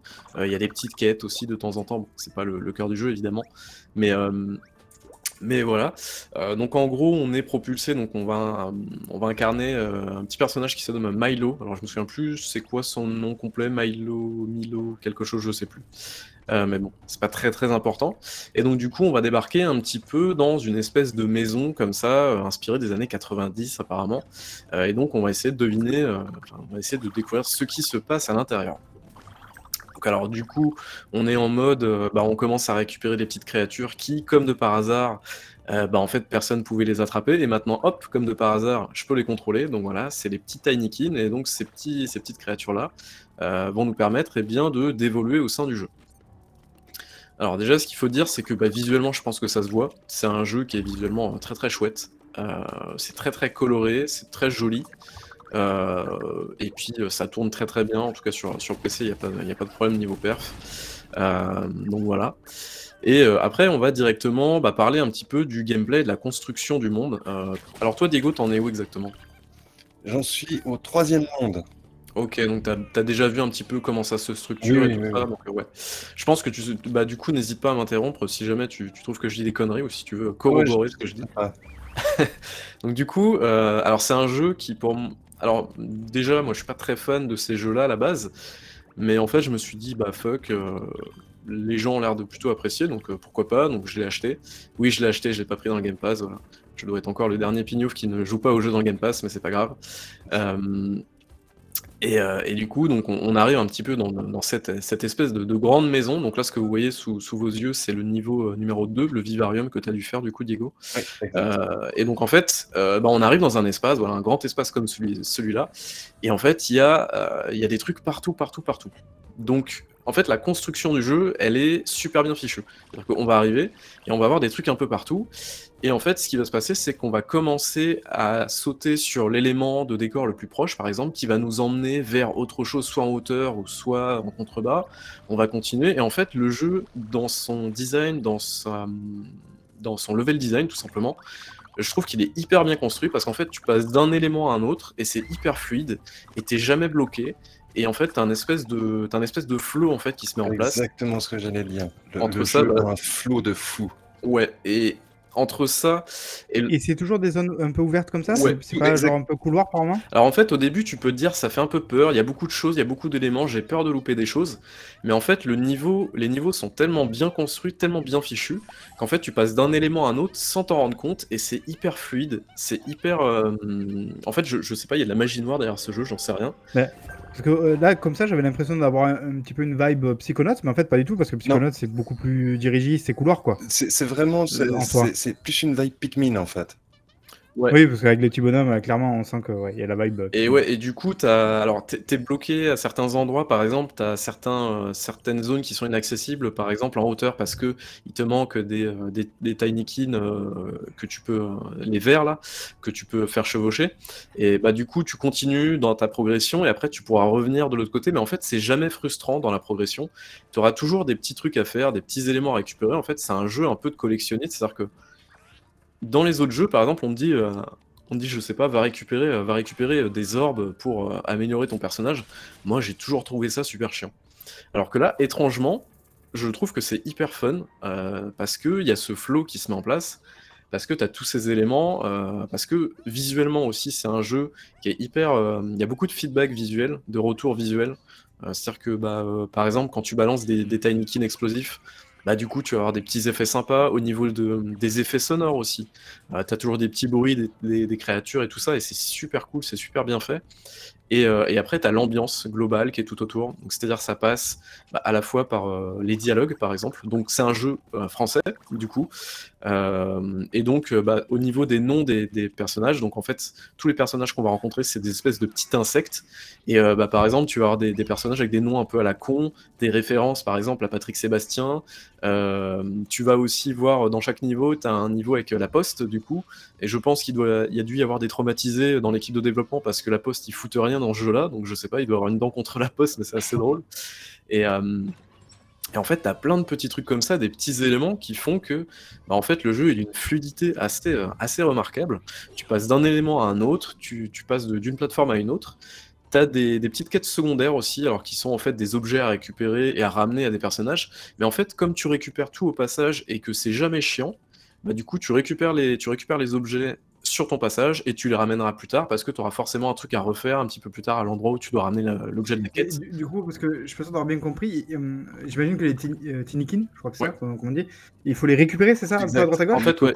Voilà. Et c'est-à-dire que tu peux terminer un niveau sans les avoir tous récupérés? Je veux dire, t'es pas forcément obligé de tous les avoir, quoi? Alors tu peux pas, t'es pas obligé de tous les avoir, mais par contre, si tu veux compléter le niveau, il va falloir, euh, par exemple, Oui.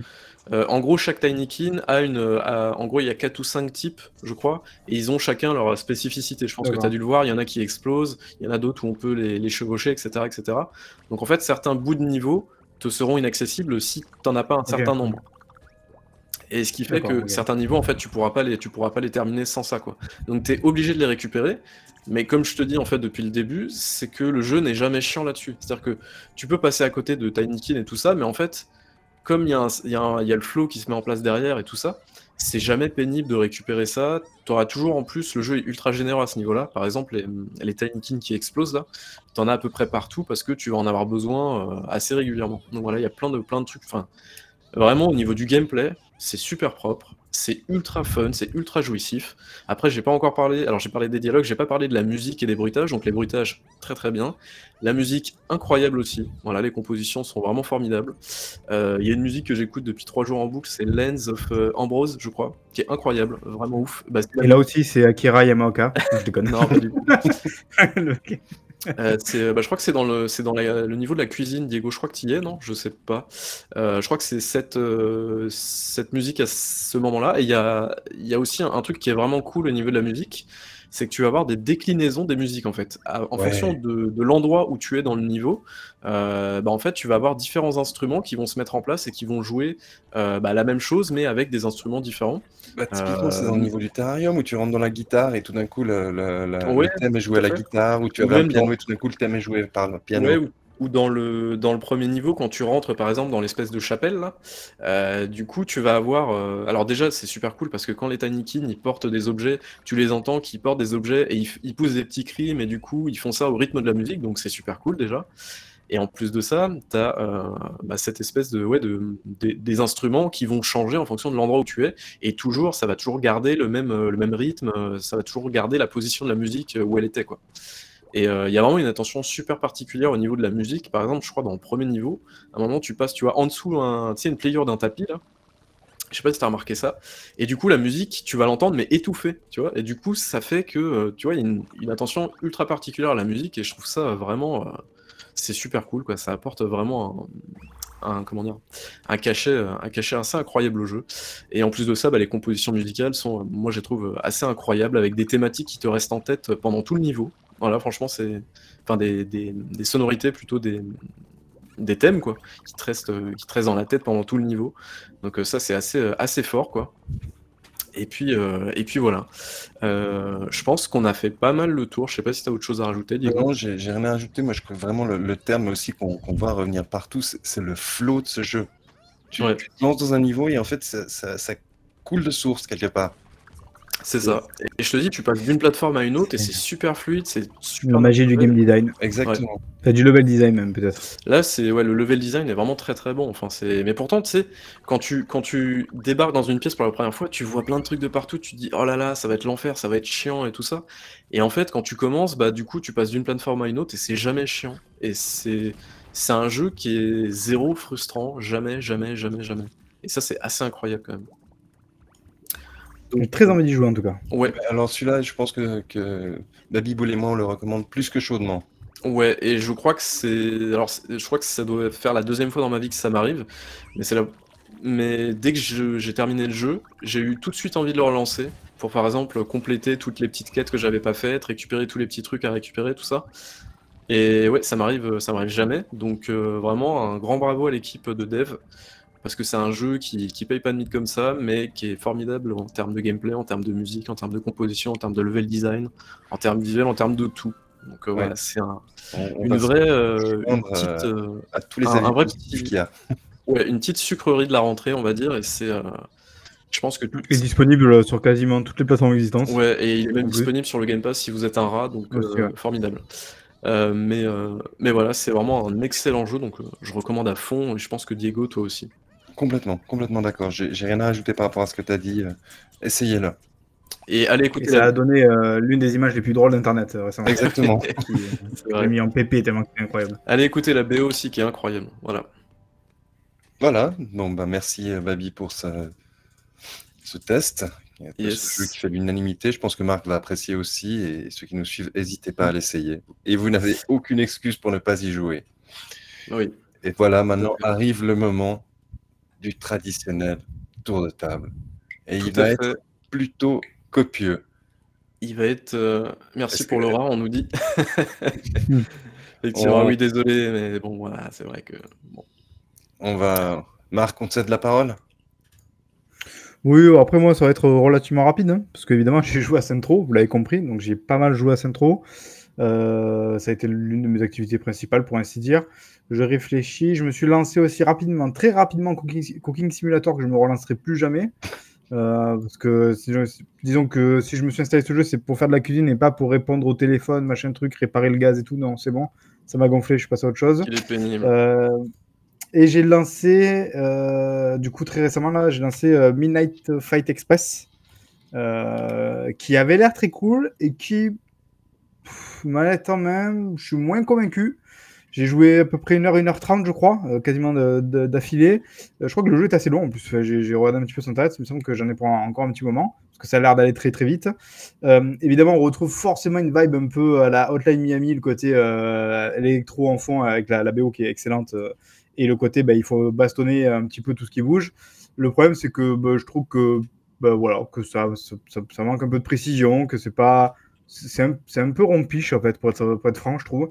Euh, J'attends d'aller un peu plus loin. J'imagine qu'évidemment, ça va, va multiplier un petit peu les possibilités et tout ça. Mais, mais voilà. Mais bon, et, et je trouve que l'ADA est pas ouf, en fait. Je trouve que ça a l'air mieux en vidéo là que quand on y joue. Voilà. C'est très étrange. Je sais pas si vous y avez joué, du Non. coup. Euh, moi, je suis un peu. Euh, ouais. Je reste sur ma fin pour l'instant, quoi.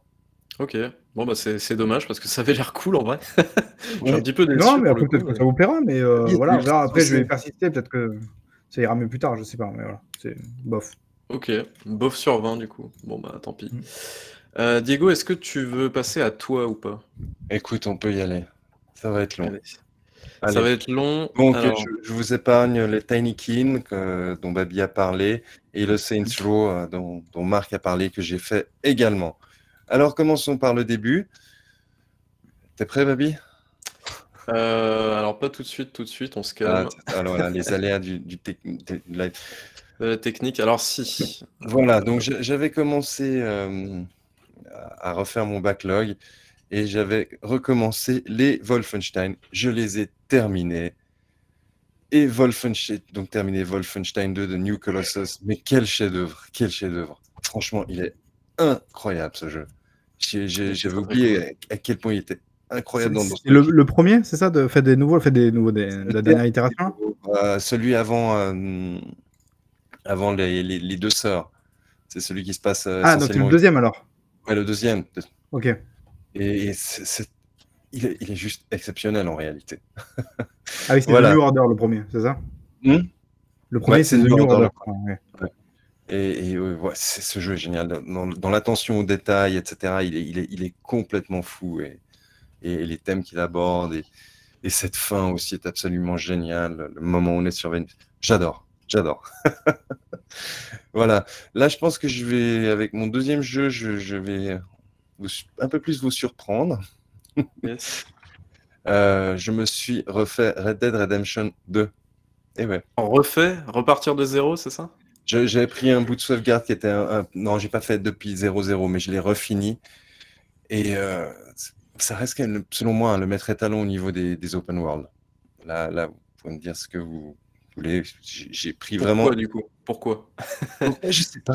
Je sais pas pourquoi. je- je- j'a- J'avais envie d'un truc un peu moins speed. Alors non, non, c'est pourquoi, pourquoi tu penses que c'est un maître étalon dans les open world? Il, il a un côté organique. Euh, C'est quoi, c'est un monde ouvert qui est vivant et tout ça? Ouais, voilà, exactement. Bon, il, est, il, est vivant, il est vivant pendant qu'il y a le, le jeu. Une fois que tu as terminé le jeu, il est plus vivant. Marc est pas d'accord. Ouais, non, mais à la fin, moi, j'ai perdu mon âme, donc c'est pas super vivant. hein. Enfin, vraiment, euh, pff, au contraire, moi, je trouve que c'est un des, des open world les plus morts de l'histoire de l'open world, quoi. Ah, Pourtant, je viens de ouais. partir trop haut. Oh là là. Non, non, C'est je- bien, je pense que tu viens de dire. Bon, bref, bah écoutez, moi je me suis bien marré, puis euh, je trouve que l'histoire est vraiment cool, mais, mais, je- mais je trouve que contrairement à d'autres Ah oui, après, open l'histoire est world, cool. une fois que tu l'as terminé, il n'y a plus rien à faire malheureusement. Parce qu'il n'y a rien à faire à la base. Il n'y a rien. Donc, évidemment, quand tu as terminé, il n'y a rien à faire. Il n'y avait rien à la base. Non, je- je- après, il y a des trucs à faire, mais je, je trouve justement, typiquement, je trouve que c'est un, monde qui, qui ne vit pas par soi-même. Enfin, C'est-à-dire vraiment, je, trouve que c'est pas vrai en fait. Je trouve que c'est un monde fake à mort en fait, quoi. Mais, mais très bien fait, en fait. très beau, très. euh, en plus, techniquement, il tabasse la gueule. hein. Vraiment, sur One X, c'était c'était vraiment impressionnant. Il n'y a rien à Ouais. dire sur ça. Bon, les animations un peu vieillottes, mais ça, bon, voilà. Je veux dire, donc techniquement très solide. Mais je veux dire, au-delà de ça, moi, c'est pas du tout justement un monde qui m'a donné envie d'en voir plus, quoi. Alors, pour se balader, pour se perdre, pour voir des panoramas, ouais. Parce que voilà, il est très joli le jeu. Ouais, je veux dire, euh, j'ai pas eu l'impression justement d'avoir un jeu qui vit en dehors de moi, quoi. Et, et sans parler de la maniabilité, qui est vraiment, je trouve, l'une des pires, des pires maniabilités de l'histoire de, de la maniabilité, quoi. Écoute, ça allait là, quand, quand tu joues très doucement, ça va en fait. Sur quoi t'as joué? Euh, J'ai joué sur euh, Series X. Ah, ok. Parce que, je veux dire, sur- tu vois, je me dis peut-être que sur PC ça va mieux, parce qu'il y a tellement de touches sur un clavier que tu dois pouvoir avoir une touche pour une action.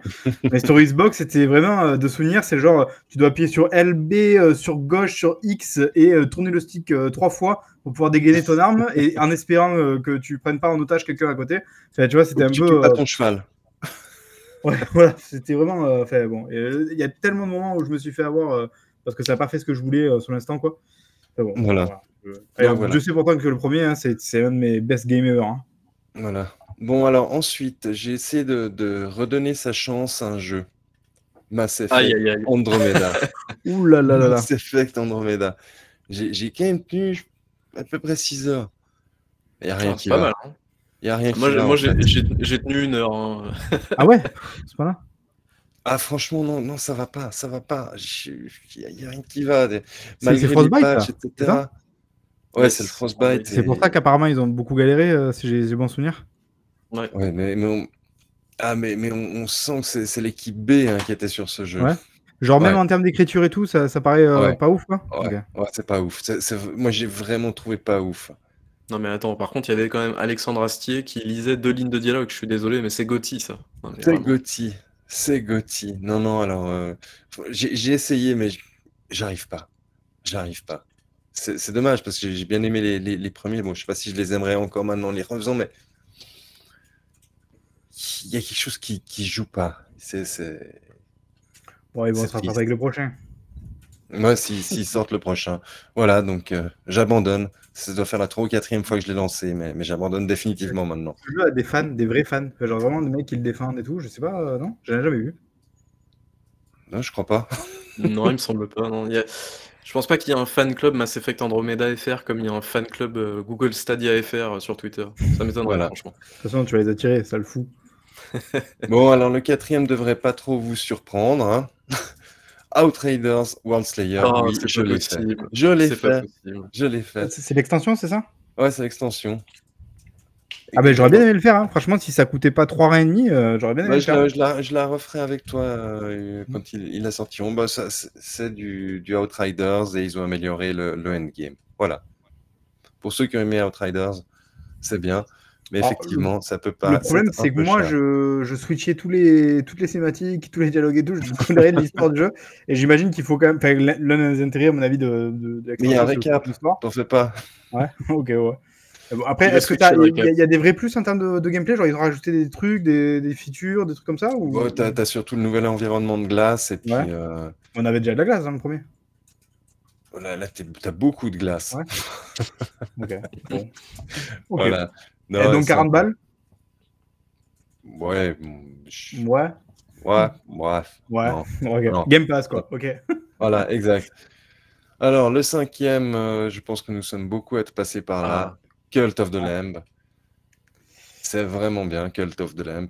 C'est, c'est, c'est- c'est pas tout à fait Animal Crossing, c'est pas tout à fait Binding of Isaac. Il fait un peu des deux, il les mélange, et pour moi, ça va très bien. En plus, il a une DA de fou et une bande-son excellente. Voilà, donc, euh, c'est, c'est... j'ai trouvé très bien. Tu, tu l'as relancé, toi, Babi, du coup? Non, je l'ai pas relancé. Bah, en plus, euh, il y avait beaucoup de bugs apparemment à un moment donné. Donc, euh, j'ai pas trop osé le relancer et je, je pense que je le ferai d'ici euh, quelques semaines, mais euh, pour l'instant, on le laisse en stand-by un petit peu, quoi. Moi, j'avais beaucoup peur de l'aspect gestion du jeu. Et tu vois, donc quand tu as joué en live, donc je sais pas si après Diego peut confirmer, parce que tu as pu jouer a priori. Enfin, tu l'as terminé du coup le jeu. Si, enfin, ça m'a fait peur. Vraiment, moi, l'aspect gestion, moi qui suis pas très, ça me gonfle un peu la gestion. Du coup, j'ai pas acheté le jeu parce que je pense qu'il y en a il trop est, pour il moi. est light, l'aspect gestion. hein. Ouais, je bah, quand Babi a joué, j'ai l'impression que c'était euh, la pré- prédominance, quoi. Bah, C'était juste ramasser les crottes et puis euh, construire des Bah, bâtiments. Après, c'était pas non plus. euh, Ouais, Ouais, ça me ouais, passionne non, non, pas, quoi. C'est rapide, Sinon, j'achète un Tamagotchi, quoi. Tu vois dire, Ah, ne voilà. joue jamais à Monster alors, hein, putain. Voilà, donc non, non, mais, mais très bon jeu. Et, et de nouveau, euh, Devolver, ils, ils sont très très forts pour leur, pour leur, leur calendrier, quoi. Comme l'année dernière avec euh, Ouais. Death Door, Ah, tu- ils sortent le jeu au moment parfait. Un gros succès indé, là, ouais, c'est Ouais. succès de l'été, effectivement. Exact. Voilà. Alors, sixième jeu. Là, je me prépare pour la suite de l'année. J'ai relancé Batman Arkham Knight. Ah, très Et bien. ouais. Et ouais. Bat- Batman Arkham Batmobile. Exactement, Batman Batmobile. Et bah, je, je pense que c'est ce que je lui reproche, c'est trop de Batmobile. Ah, moi, moi, ça m'a fait lâcher le jeu. Donc, euh, après, je sais pas aussi s'il n'y avait pas une- un rat ball parce que je ne les deux autres. J'ai enchaîné tout de suite au troisième. euh, ça y joue peut-être aussi. hein. Bah, si- sinon, ça, ça, ça, ça, ça reste un bon jeu. Ça, ça y a rien à dire. Et euh, je, je me réjouis de voir ce qui va se passer maintenant avec la suite, avec euh, bah, Gotham Knights qui va sortir euh, en novembre, c'est ça? Yes. Euh, ouais. Et je, je trouve la DA de ce Arkham Knight par contre incroyable. C'est-à-dire que autant euh, c'est le jeu que j'ai rapidement lâché à cause de la Batmobile, autant des trois euh, entre guillemets auxquels j'ai joué, enfin, je trouve que la DA de, de ce jeu est incroyable, encore plus que les deux premiers. Ouais, mais en revanche, j'a- j'avais oublié à quel point bah, là, leur open world est mort. Ah oui, c'est- ouais, il y a rien dedans, ouais. Il n'y a rien dedans. Mais c'est pas Ouais, il peu... Je me souviens plus du scénario, mais c'est un peu justifié, non, dans le scénario? Oui, c'est tout à fait justifié par le scénario. C'est tout à fait justifié Malin. par le scénario, mais, mais, mais sinon. euh, Mais tu sais, le côté euh, pluvieux, sointant, d'ailleurs qu'on retrouve beaucoup dans The Batman, là, le dernier, euh, dernier film, euh, ça j'ai- j'aimais beaucoup, quoi. Parce qu'évidemment, c'était très sombre et tout. c'était- Mais c'était plus, euh, je trouvais, comics, les deux premiers. Euh, là, il y avait un côté presque un peu semi-réaliste, euh, poisseux et sointant, quoi. Que, j'aimais bien, euh, j'aime bien dans celui-ci. Il y a une le- sorte de démonstration technique qui est intéressante, quoi. Le saviez-vous d'ailleurs, ce jeu-là, c'est de l'Unreal Engine 3. C'est pas une blague. Ah, mais euh, maison 3. Genre. euh, Ouais, ils l'ont ultra, maison, ultra quoi. boosté et modifié, mais c'est de l'Unreal 3 à la base. ouais. C'est même pas C'est-à-dire que les trois jeux, enfin, ou les quatre avec. Origins, c'est du Unreal Engine 3, alors. Ouais, c'est ça. Ok. Pas mal, hein, putain. Parce que franchement, je trouve ça vraiment très très beau. ah, D'ailleurs, il. prépare la très mal de l'année en, refaisant les Batman. Ouais, sur, sur, euh, sur PC, ouais, il y a eu le, le fameux scandale euh, Ouais, de voilà, la sortie sur PC. Et d'ailleurs, le jeu, il est. Alors, ça va mieux aujourd'hui parce qu'en fait, les cartes graphiques sont plus puissantes, donc ça compense le manque d'optimisation. Mais à l'époque, moi, je me souviens, c'était enfin, c'était n'importe quoi ce qu'ils avaient fait. C'était une putain de honte. Quoi. Ils avaient remboursé et tout, il y avait eu tout un délire. Ouais, ouais, ouais. Ils avaient enlevé le jeu de Steam dans mes souvenirs, ils l'avaient fait revenir quelques mois après, mais c'était toujours pas ouf et tout. Enfin, c'était c'était un peu n'importe quoi. Alors, comme 13, sauf que 13, tout le monde s'en fout. Ah oui, tout le monde s'en fout, effectivement. un autre jeu, mais là, je sais que Marc y a aussi joué. Power Wash Simulator. Ah, Et J'y ai pas joué, j'y ai... Ah bah oui, putain, j'aurais pu parler de ça en plus. J'y ai cédé mon âme, quoi. C'est vraiment ce jeu, je C'est- un peu le, le jeu surprise, mine de rien. incroyable. Mais genre, il y a un 2, il sort 80 balles, je l'achète. Vraiment, sans C'est- blague. C'est C'est assez incroyable. comme jeu. Hein. C'est ce extrêmement addictif. Satisfaisant aussi de nettoyer les choses. J'étais pas loin de vous faire une chronique sur les jeux satisfaisants, parce que je pense qu'il y a tout plein de jeux un peu Ah, comme mais ça. peut-être qu'on devrait faire une fois une chronique sur les jeux satisfaisants, ce serait assez amusant. Ah bah il y, a le... il y a le jeu de rangement d'inventaire de, de RE4 là du coup. Eh Oui, oui, oui, euh, par exemple. Pikachu en parle et il a tout à fait raison. euh, Non, il parlait de unpacking, que- qui est un peu dans Ouais, le même style aussi. Ah Ah oui. ouais, mais bah, il parle encore de- d'autre chose. Effectivement, c'est dans le même genre, quoi. Très, très. C'est en plus, ouais, c'est pas très joli. C'est vraiment un jeu de simula- simulation, mais du coup moins relou que Cooking Simulator, je tiens à le, à le signaler. Et c'est et c'est tout bête. Et c'est pourtant c'est super addictif, quoi. Avec euh, un tout petit peu de profondeur, pas beaucoup évidemment, mais un tout petit peu de profondeur où tu dois changer les buts et tout en fonction.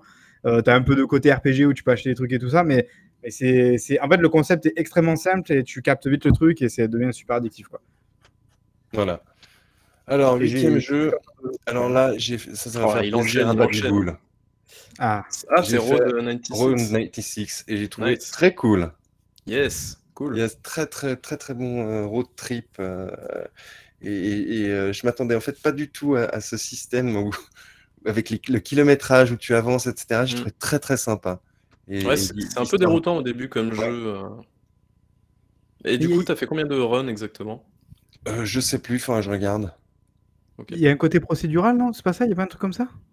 Ouais, Ouais. c'est ça. Euh, que j'arrive pas à capter le système de jeu en fait. C'est quoi? Je comprends pas, c'est quoi ce jeu en fait?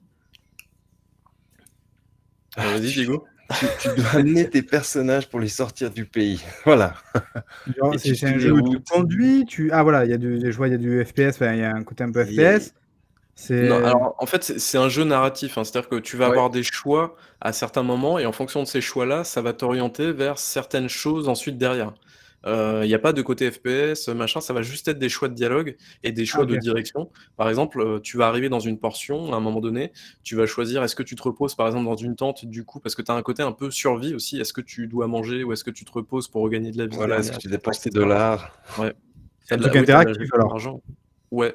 On va dire c'est c'est plus un ouais, un espèce de une série interactive, euh, enfin c'est c'est un peu difficile à, à définir en fait comme C'est jeu. un, c'est un walking simulator plus.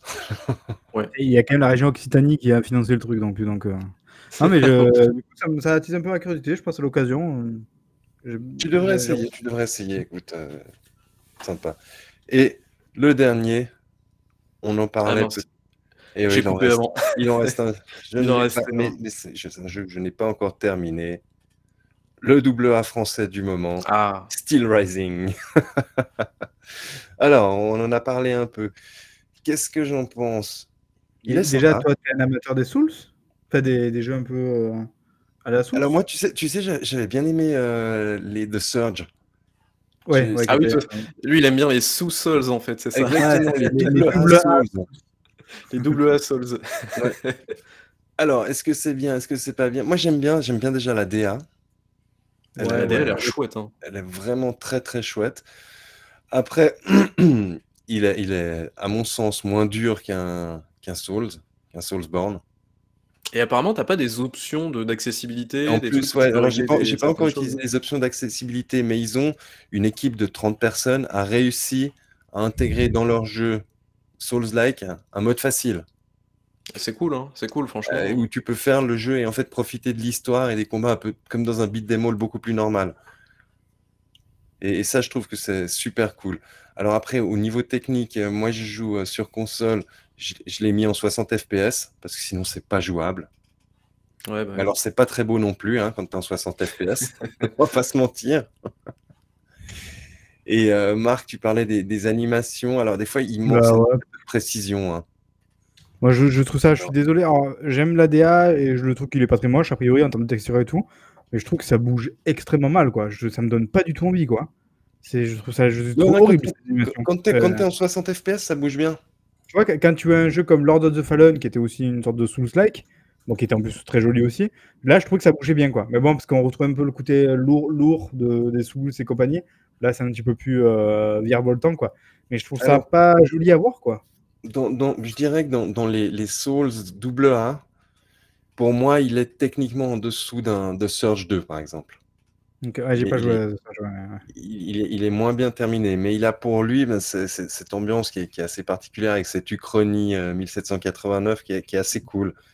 Après, un autre truc que je trouve bizarre, c'est qu'il a été doublé en, en anglais. Et, et c'est des Anglais qui disent des mots français, donc je, je- je- ça aurait été plus drôle en fait qu'ils soient en français sous-titrés anglais. Les croissants, les croissants. Ouais. Let's, go to les, to les, les jardins du Luxembourg. Alors, tu vois, Voilà, dans le donc, genre, j'attends mille fois plus, par exemple. Bah, Après, je sais pas si c'est le même budget, tout ça aussi, mais le fameux Lies of P, qui se promet aussi d'être une sorte de un peu sous-like avec une ambiance un peu badass, mais un peu comme finalement Steel Rising, quoi. Et lui qui me fait mille fois plus envie pour l'instant que, que Steel Rising, quoi. Voilà, donc j'ai fait un peu le tour sans être euh, exhaustif de, de tout ce que j'ai joué dernièrement. Ok, bah gros, gros, gros programme. Euh, bah, du coup, ça va être mon tour. Alors pareil, hein, euh, énorme programme, on va pas se mentir, euh, parce que bah, fallait bien rattraper tout ce qui s'est passé cet été, donc, voilà. Alors j'ai commencé à jouer à un jeu qui se nomme Backbone, je sais pas si vous connaissez. C'est un espèce de jeu de détective, entre guillemets, on a une espèce de détective, un- comment dire, un détective euh, Raton euh, laveur. Raton laveur, merci, je cherchais l'animal. Et c'est dans un monde un peu euh, anthropomorphique, c'est ça qu'on dit, avec des animaux à la place des humains? Euh, Et en gros, bah, il va se passer un truc euh, dès le premier acte et on va devoir enquêter dessus. Alors moi j'en suis à l'acte 2 pour l'instant, ou l'acte 1, je sais plus. Euh, mais voilà, j'en suis qu'au début du jeu et vraiment c'est très très bien. C'est très très bien écrit, c'est super beau. Je pense que vous le voyez là. C'est du pixel art, mais ça, ça défonce, ça défonce. En termes d'ambiance, ça défonce aussi.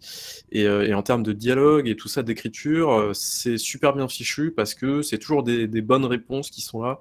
C'est jamais chiant à lire en plus de ça. C'est une espèce de petite colonne un peu à la Disco Elysium du coup, euh, sur la droite. Et donc tu sélectionnes un petit peu tes, tes comment dire, tes, euh, choix de dialogue. Et ça marche, ça marche super bien. Donc euh, j'en suis qu'au début du jeu, je pense. Mais voilà, j'ai vraiment très très hâte bah, de, continuer, de continuer l'aventure en tout cas parce que, parce que ça a l'air cool vraiment. Je vais continuer du coup avec, alors je sais même plus que, ah oui, voilà, ce jeu-là, c'est Broken Mind du coup. Euh, c'est un jeu qui est sorti il n'y a Ah. pas si longtemps que ça, qui est sorti au mois de juin, je crois, fin juin ou début juillet, je me souviens plus. Bon, le développeur était à la- à l'événement Xbox Squad. Ouais, tout à fait. Donc euh, du coup, c'est un jeu. euh, Alors, en voyant le trailer, je me suis dit, il y avait peut-être un côté psychologique, machin, ceci, cela. Moi, c'est des trucs qui me branchent vachement. Et en fait, pas du tout. Pas du tout, pas du tout. C'est un jeu qui au niveau de son scénario qui reste assez euh, terre à terre, on va dire ça comme ça. Euh, mais par contre, je trouve qu'il a des bonnes idées de gameplay. C'est un jeu qui est pas trop chiant en termes d'ennemis, c'est-à-dire que c'est un jeu un peu à la euh, slash Resident Evil, on va dire ça comme ça, entre, gros guillemets. C'est-à-dire que t'as pas beaucoup de munitions, t'as pas beaucoup d'ennemis non plus, donc ça c'est pas trop trop chiant, mais tu vois, t'as des petits puzzles en mode bah, je vais prendre la vanne là-bas et puis je vais la coller là et tout ça. Donc ça marche, ça marche assez bien. Et puis euh, bon, bah, le scénario c'est dommage, je pensais vraiment que ça allait partir un peu plus en mode psycho, mais c'est pas très dérangeant. Et puis euh, bon voilà. Après ça reste un petit jeu indé voilà, développé par une personne, donc c'est pas non plus un truc à gros gros budget. Mais je trouve que ça se tient bien et le jeu est pas très cher, je crois. Donc euh, voilà, ça s'appelle Broken Mind et c'est assez sympa. Alors, ensuite, j'ai joué à un autre jeu. Alors, je sais. Ah oui, Emily the Way, ok. Est-ce que vous connaissez ce jeu-là ou pas? Emily Non. the Way. Alors, ça, c'est un jeu qui est sorti il y a 7 ou, 7 ou 8 ans déjà, donc c'est pas un jeu tout neuf. Euh, mais c'est un espèce de simulateur de euh, MSN euh, slash IEM, je crois que ça s'appelait à l'époque, je me souviens plus. Et, et en gros, bah, tu vas taper des trucs sur ton clavier, donc ça tape automatiquement et tu vas choisir des réponses et tu vas dialoguer avec cette personne qui se nomme Emily, du coup.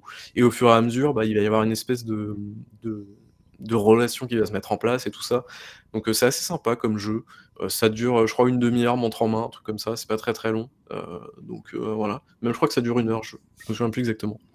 Mais, mais voilà, c'est plutôt chouette. Donc c'est un jeu qui joue sur PC, je pense, exclusivement. Mais voilà. hein. Et je crois qu'il y a deux suites après. Il y a Emily is Away 2 et Emi- Emily is Away ou un délire comme ça avec euh, 3, un truc comme ça. Bref, sûrement faire les jeux suivants. Ensuite, j'ai à un autre jeu, alors je sais plus lequel c'est, ça doit être euh, Florence, si dis pas de bêtises, celui-là. Ouais, c'est ça. Alors, celui-là, c'est un autre jeu aussi, euh, qui lui se termine en une heure ou deux heures, je crois, et qui est, euh, qui est une, une petite, un petit visual novel, on va dire, sur voilà, un couple qui se forme, et, et voilà.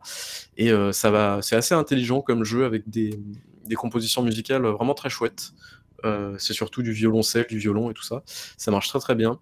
Et en gros, tu as plein de petits puzzles comme ça, et euh, je trouve que ça, euh, ça représente excessivement bien bah, ce qui se passe dans un couple. par exemple, bah, à un moment, en fait, au début, ils vont, ils vont commencer à se parler. Par exemple, bah, en fait, comme ils se connaissent pas bien, du coup, il va y avoir plein de pièces de puzzle à replacer d'un coup. Et au fur et à mesure, bah, les puzzles ils vont être de plus en plus simples, ce qui représente en fait le fait qu'ils arrivent de mieux en mieux à se parler. Tu vois, ce genre de truc là. Voilà. Par exemple, cette pièce de puzzle là, voilà, ça fait ça.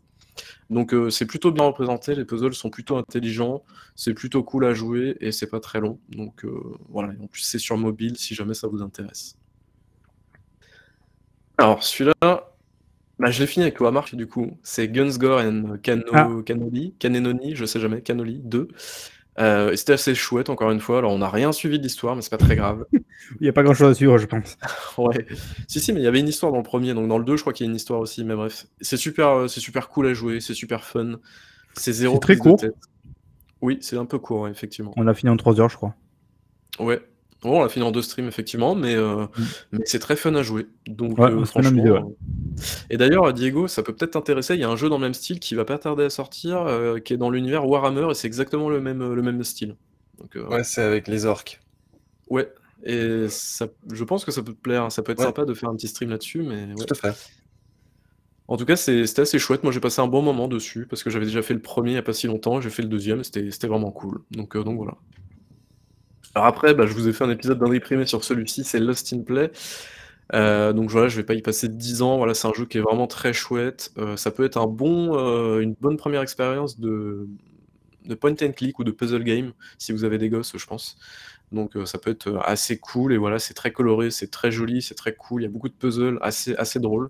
Donc voilà, 20 sur 20, 21 sur 20 même si j'ose dire. Euh, et ensuite, alors ça, je sais même plus ce que c'est. Ah oui, c'est The, The Plane Effect. Alors là, j'ai rien compris, littéralement. Euh, c'est un jeu, un espèce de jeu un peu bizarre où en gros tu joues un personnage, il y a une pseudo-histoire un peu métaphorique derrière, mais on sait pas trop ce qui se passe avec sa famille, tout ça, tout ça. J'ai strictement rien compris à ce qui se passait. Euh, après, le jeu est cool dans le sens où il est assez diversifié, il y a plein de trucs assez différents, donc on va dire que ça rattrape. Mais sinon, j'ai rien bité au scénario, c'est incroyable. Donc, euh, donc voilà. Est-ce que ça vous intéresse ce genre de jeu-là ou OSEF le plus total OSEF sur 20. Très bien, magnifique. Bon, je pense que toi, Marc, t'es pas très client déjà de base de ce genre de truc-là. Donc, euh. Ouais, l'ambiance c'est cool, mais euh, après, au-delà de ça, ouais. Mais l'ambiance c'est vraiment cool, par contre. Alors, ouais, et puis visuellement, il y a, y, a un petit, y a un petit quelque chose. Alors, par contre, le mm. jeu a des gros problèmes parce que bah, c'est une vue isométrique, mais il te fout des phases de plateforme. Ah. Mais non, mais c'est pas possible. Ouais, non, franchement, ils ont déconné là-dessus. Et heureusement que le jeu ne te fait pas recommencer 15 C'est développé dans le Nord, ce jeu Pourquoi? Oh, C'est un petit côté très inside. Ah oui, peut-être, je sais pas, écoute. Mais euh, ouais, c'était assez chelou comme jeu. Euh, il y a des moments qui sont assez sympas, hein, mais c'est juste que j'ai rien compris au scénario. Enfin, voilà quoi. The Plane Effect, alors là, du coup, quel jeu ça va être? Euh, Ça serait bien que le trailer se lance. Ah oui Sauce, euh, of the Circle. Est-ce que vous connaissez ce machin-là ou pas Qui est sorti sur mobile, Apple Arcade, il y a à peu près un an et demi, deux ans, je crois. Alors c'est un espèce de jeu narratif euh, qui est super cool, euh, où en gros tu vas jouer durant l'ère euh, soviète, donc un anglais je crois, un, espèce de scientifique qui doit rédiger des thèses, un délire comme ça, je crois, je me souviens plus exactement du scénario. Mais c'est, j'avais vraiment l'impression de me retrouver devant un film. Euh, parce qu'en fait, c'est super bien mis en scène. Il y a une espèce de tension assez constante. C'est hyper bien joué en termes de, en termes de dialogue, de doublage et tout ça. Et l'OST, la musique, elle est incroyable. Vraiment, l'OST de ce jeu, elle est ouf. Il y a des moments qui sont vraiment euh, ultra tendus et avec la musique derrière, ça, ça marche super bien. Donc, euh, donc voilà, il est sorti récemment bah, sur console et PC. et voilà, si vous voulez un, un bon jeu de 5-6 heures narratif, je vous le conseille fortement parce que, euh, parce que ça, ça claque, quoi. Vraiment, ça claque euh, vraiment beaucoup. Et puis visuellement, c'est chouette aussi. Et alors, je dois être dans les derniers jeux, là, The Looker. Est-ce que vous connaissez The Witness? Forcément, vous connaissez The Witness. Mm-hmm. Moi, je vais vous parler de The Looker, du coup, qui est une parodie assumée de The Witness.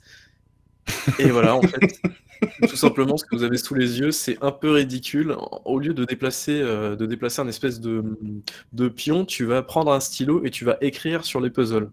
Et en fait, tout le jeu est un peu basé là-dessus, et tu vas faire des trucs un peu à la con. Et euh, il y a des puzzles qui sont très très drôles. Et euh, du coup, ça part, ça part totalement en couille au bout d'un moment. C'est assez drôle. Ça, c'est vraiment un des jeux pour toi, ça. Ouais, et ça, en plus, le jeu est gratuit pour le coup. Donc, euh, c'est c'est assez cool. Et puis, ça dure une heure à peu près. Donc, euh, donc voilà. Ah bah celui-là, euh, celui-là, il me chauffe bien. Ouais, et je te dis, il est, il est vraiment très très drôle. Et il y a un puzzle, moi, qui m'a fait mourir de rire. C'est, je, je vais, pas, gâcher la surprise parce que c'est vraiment super drôle, mais il m'a fait mourir de rire. Donc, euh, voilà. Et là, je crois qu'on est au dernier jeu.